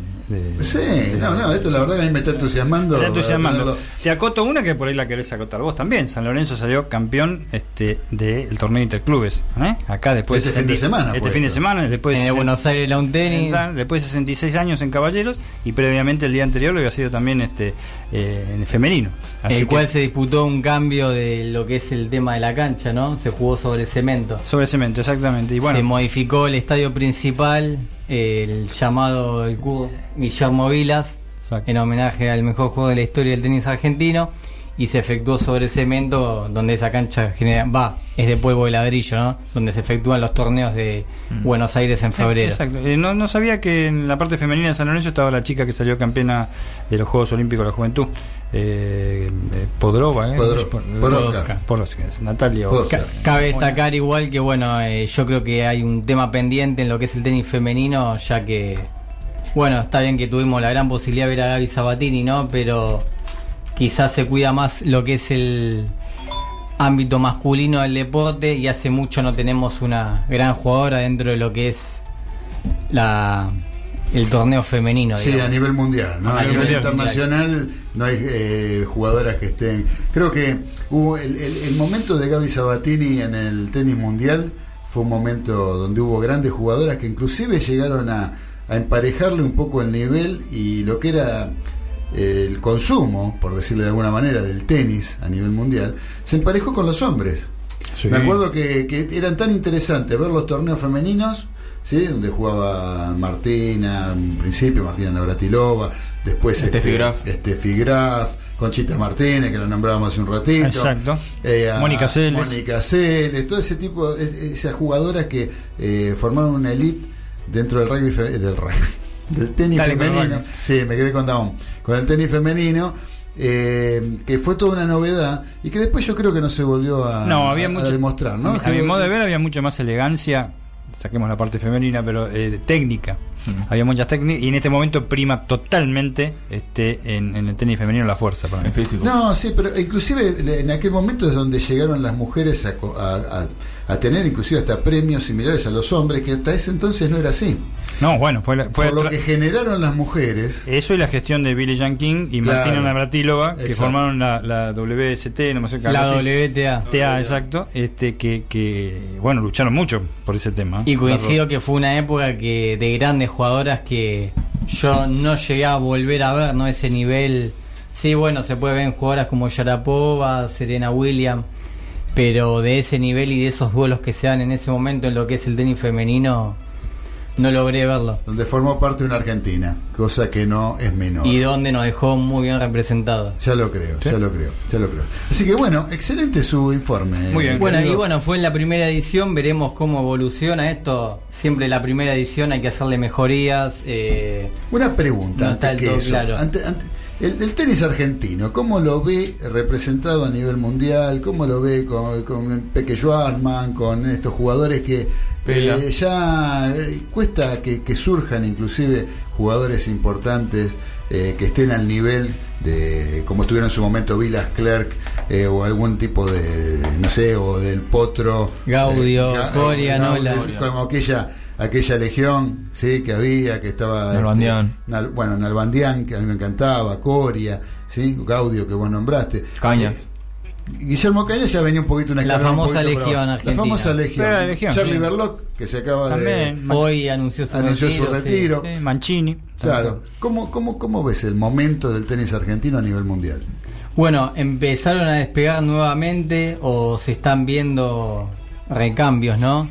En cuanto a jugadores, también quizás lo que tenemos nosotros es que venimos mal acostumbrados o de ver que triunfamos en torneos de Gran Slam como fue la generación sí de la Legión Argentina, ¿no? Eh, cabe destacar que cuando Gaudio sale campeón en Roland Garros 2004 tuvimos tres semifin- semifinalistas, ¿no? Eh, Nalbandián, Coria, Gaudio. Eh, había muy buen nivel, eh, si no recuerdo mal, hubo un torneo de maestros de los cuales de los ocho mejores, cuatro eran argentinos. claro claro Eso destaca el nivel que teníamos. Eh, yo creo que como todo deporte, no solamente en el tenis, sino en los demás, son épocas, épocas de recambio, de jugadores que salen.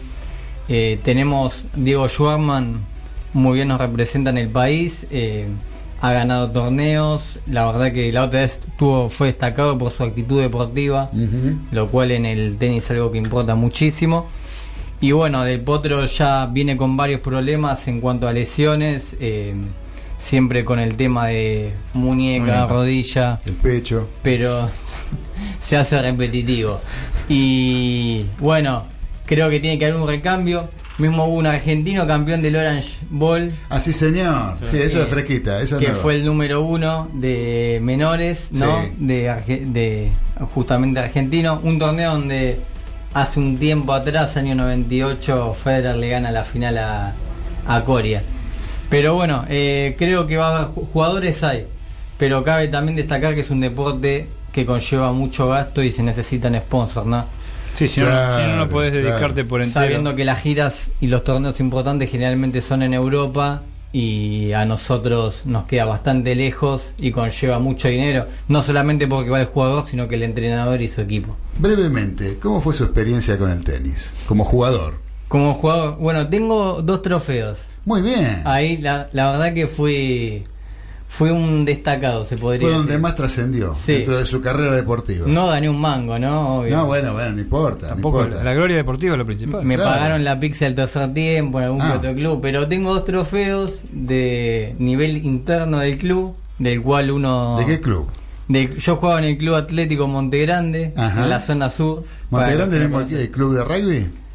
El, sí, están en sedes distintas. Ajá. Por un lado se practica el tema del rugby y el hockey, y por otro lado está la pileta, el tenis, Claro. eh, bueno, mismo hay un salón de eventos. Claro, tengamos en cuenta que si estaba el rugby ahí no lo dejaban entrar directamente. para Claro, por eso tenis. me sorprendí. Claro. Por eso fui a Montegrande y no otro club. Claro. Ah, Ahí no, club no me hubieran negado el acceso. Es la chicana que usó para entrar. Está bien, está bien. Hice la famosa investigación de mercado y dije, acá, acá me dejan entrar, acá nomás. Y ahí pudo jugar el tenis. Y ahí pude jugar el tenis, bueno, gané dos trofeos que fueron internos del club de que competíamos ¿no? con, lo- con todos los que entrenábamos. Pero bueno, no hice millonada, ¿no? No, bueno. Claramente está. Pero, eh, Pero- el honor, el honor de haber ganado eh, dos trofeos no, no es Pero tengo cosa. dos Claro. trofeos en la vitrina. Muy bien. No son el trofeo US Open, pero, No, bueno, pero se para- parecen de lejos. Pero digamos que sirven para pasarle Sí. el plumero de vez en cuando y decir, De esto es mío, me lo Al- gané". algo gané. Claro, dentro de la cancha. Yo Muy ya bien. gané. Muy bien, muy bien, muy bien. Me parece muy bien. El Challenger de Monte Grande. Muchachos, gracias querido Trapito, A- a la vos. verdad que un placer. A vos, claro. Eh, si les digo pato, ¿ustedes qué dicen? Muy bien. ¿Y usted? Pato. Pato Galván, el periodista de fútbol. El deporte. Pero, Que Galito- Galito ese que- ese, que realmente- Seguro. ¿Deporte qué? ¿Qué deporte? El deporte nacional. Bien, deporte nacional, exactamente. Ese es el deporte nacional, contrariamente a lo que muchos piensan, hay gente que no lo sabe. Hay gente que piensa que es el fútbol. Hay gente que piensa que es el fútbol, pero no. El deporte nacional, y esto fue, es un deporte que se viene jugando desde el siglo XIX en el país, donde eh, se jugaba con un pato. Por ¿sí? eso se llama así, claro. Se jugaba con un pato que lo revoleaban al pobre pato, lo hacían de goma, jugando. Este, y eran características distintas las de juego, porque el tema era llegar con el pato a caballo a, una determinada, a un determinado campo, y venían como 30 paisanos para arrebatarle el pato, y el pato terminaba desplumado, hecho bolsa, pero ganaba el que llegaba con el pato a un lugar. ¿no? Y los demás lo atacaban como para sacarle el pato.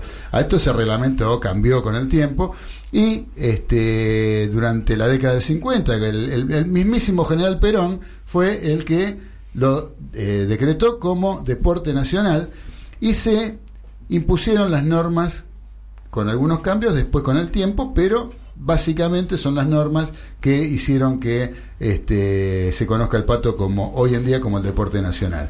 Ese deporte nacional que se jugó eh, este torneo eh, el fin de semana donde fue campeón Las Heras, eh, un eh, que es un cuarteto para la historia. Tapia, Alberti y los Tabernas son tricampeones del argentino de pato. Sí, digo porque me parece que el pato no, no está tan difundido y es destacar. un juego, claro, que es para destacar. Son cuatro jugadores y sabes dentro de las normas que pidió Perón, ¿sí?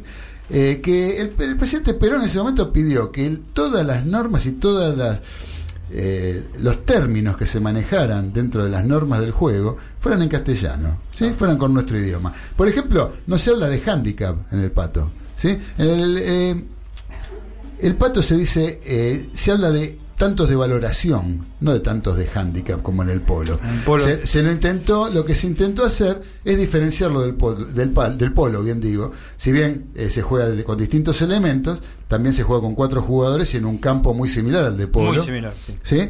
Eh, nada El más arco, eh, eh, claro, hay que invocar en un aro, el, el pato hay que invocarlo en un aro, que es una pelota con manijas.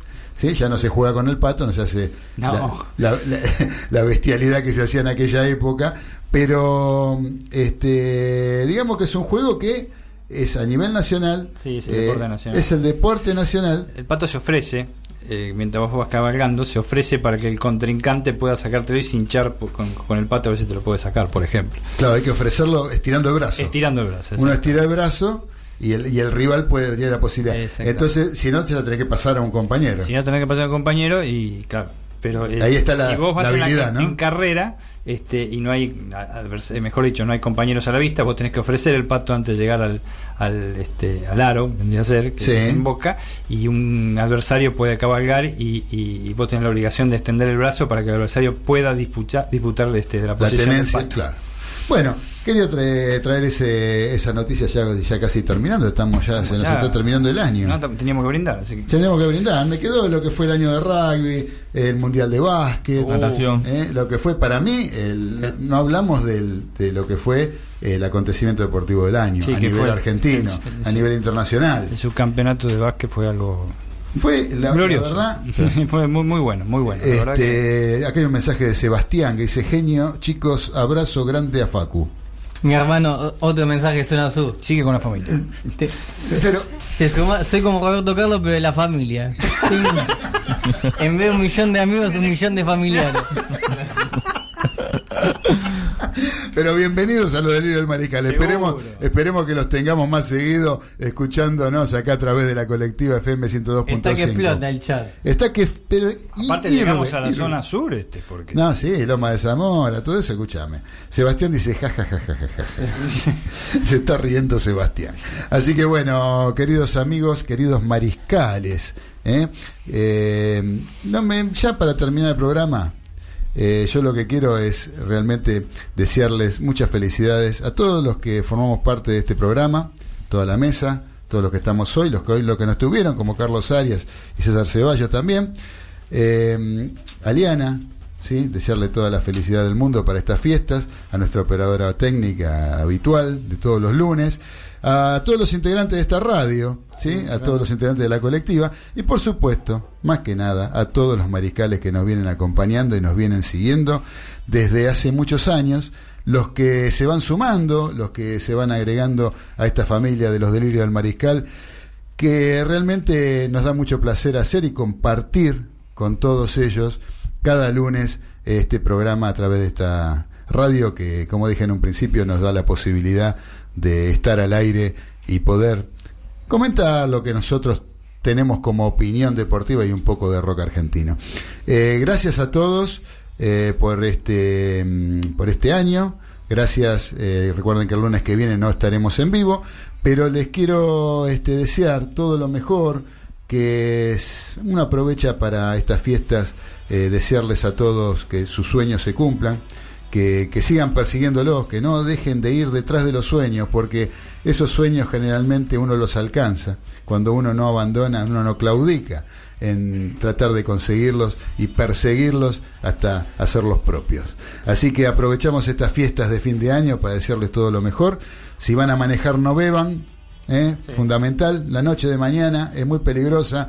No beban si van a manejar.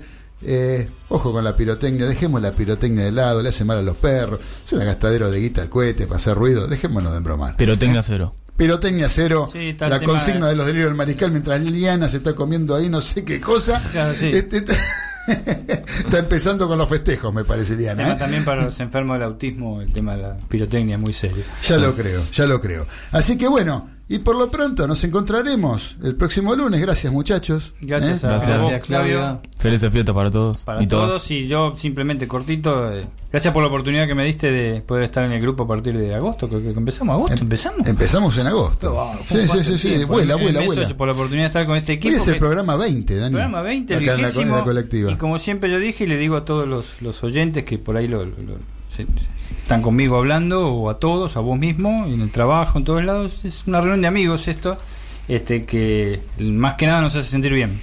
Este, porque salimos de acá, yo por lo menos salgo sintiéndome muy bien. Este, salga como salga el programa. Efectivamente salen bien, gracias. Sí, sí, yo creo que sí, yo creo que por eso la gente nos, también nos acompaña y mm, este no tenemos más que decir, más que desearles a todos la felicidad del mundo y que el- nos encontraremos el próximo año, el lunes, el primer lunes de enero. Estamos Estaremos acá, aunque no haya actividad deportiva, nosotros vamos a estar acá para poder compartir estas dos horas que venimos haciendo hace tanto, los lunes de 19 a 21, a través de la colectiva. Hoy por hoy, que terminamos diciendo, gracias al cielo y gracias a la tierra, con el tema de Billy Bonnie, la pesada del rock and roll. Gracias Liana Rodríguez por la operación técnica, gracias muchachos. Y gracias a todos los mariscales por estar siempre presentes.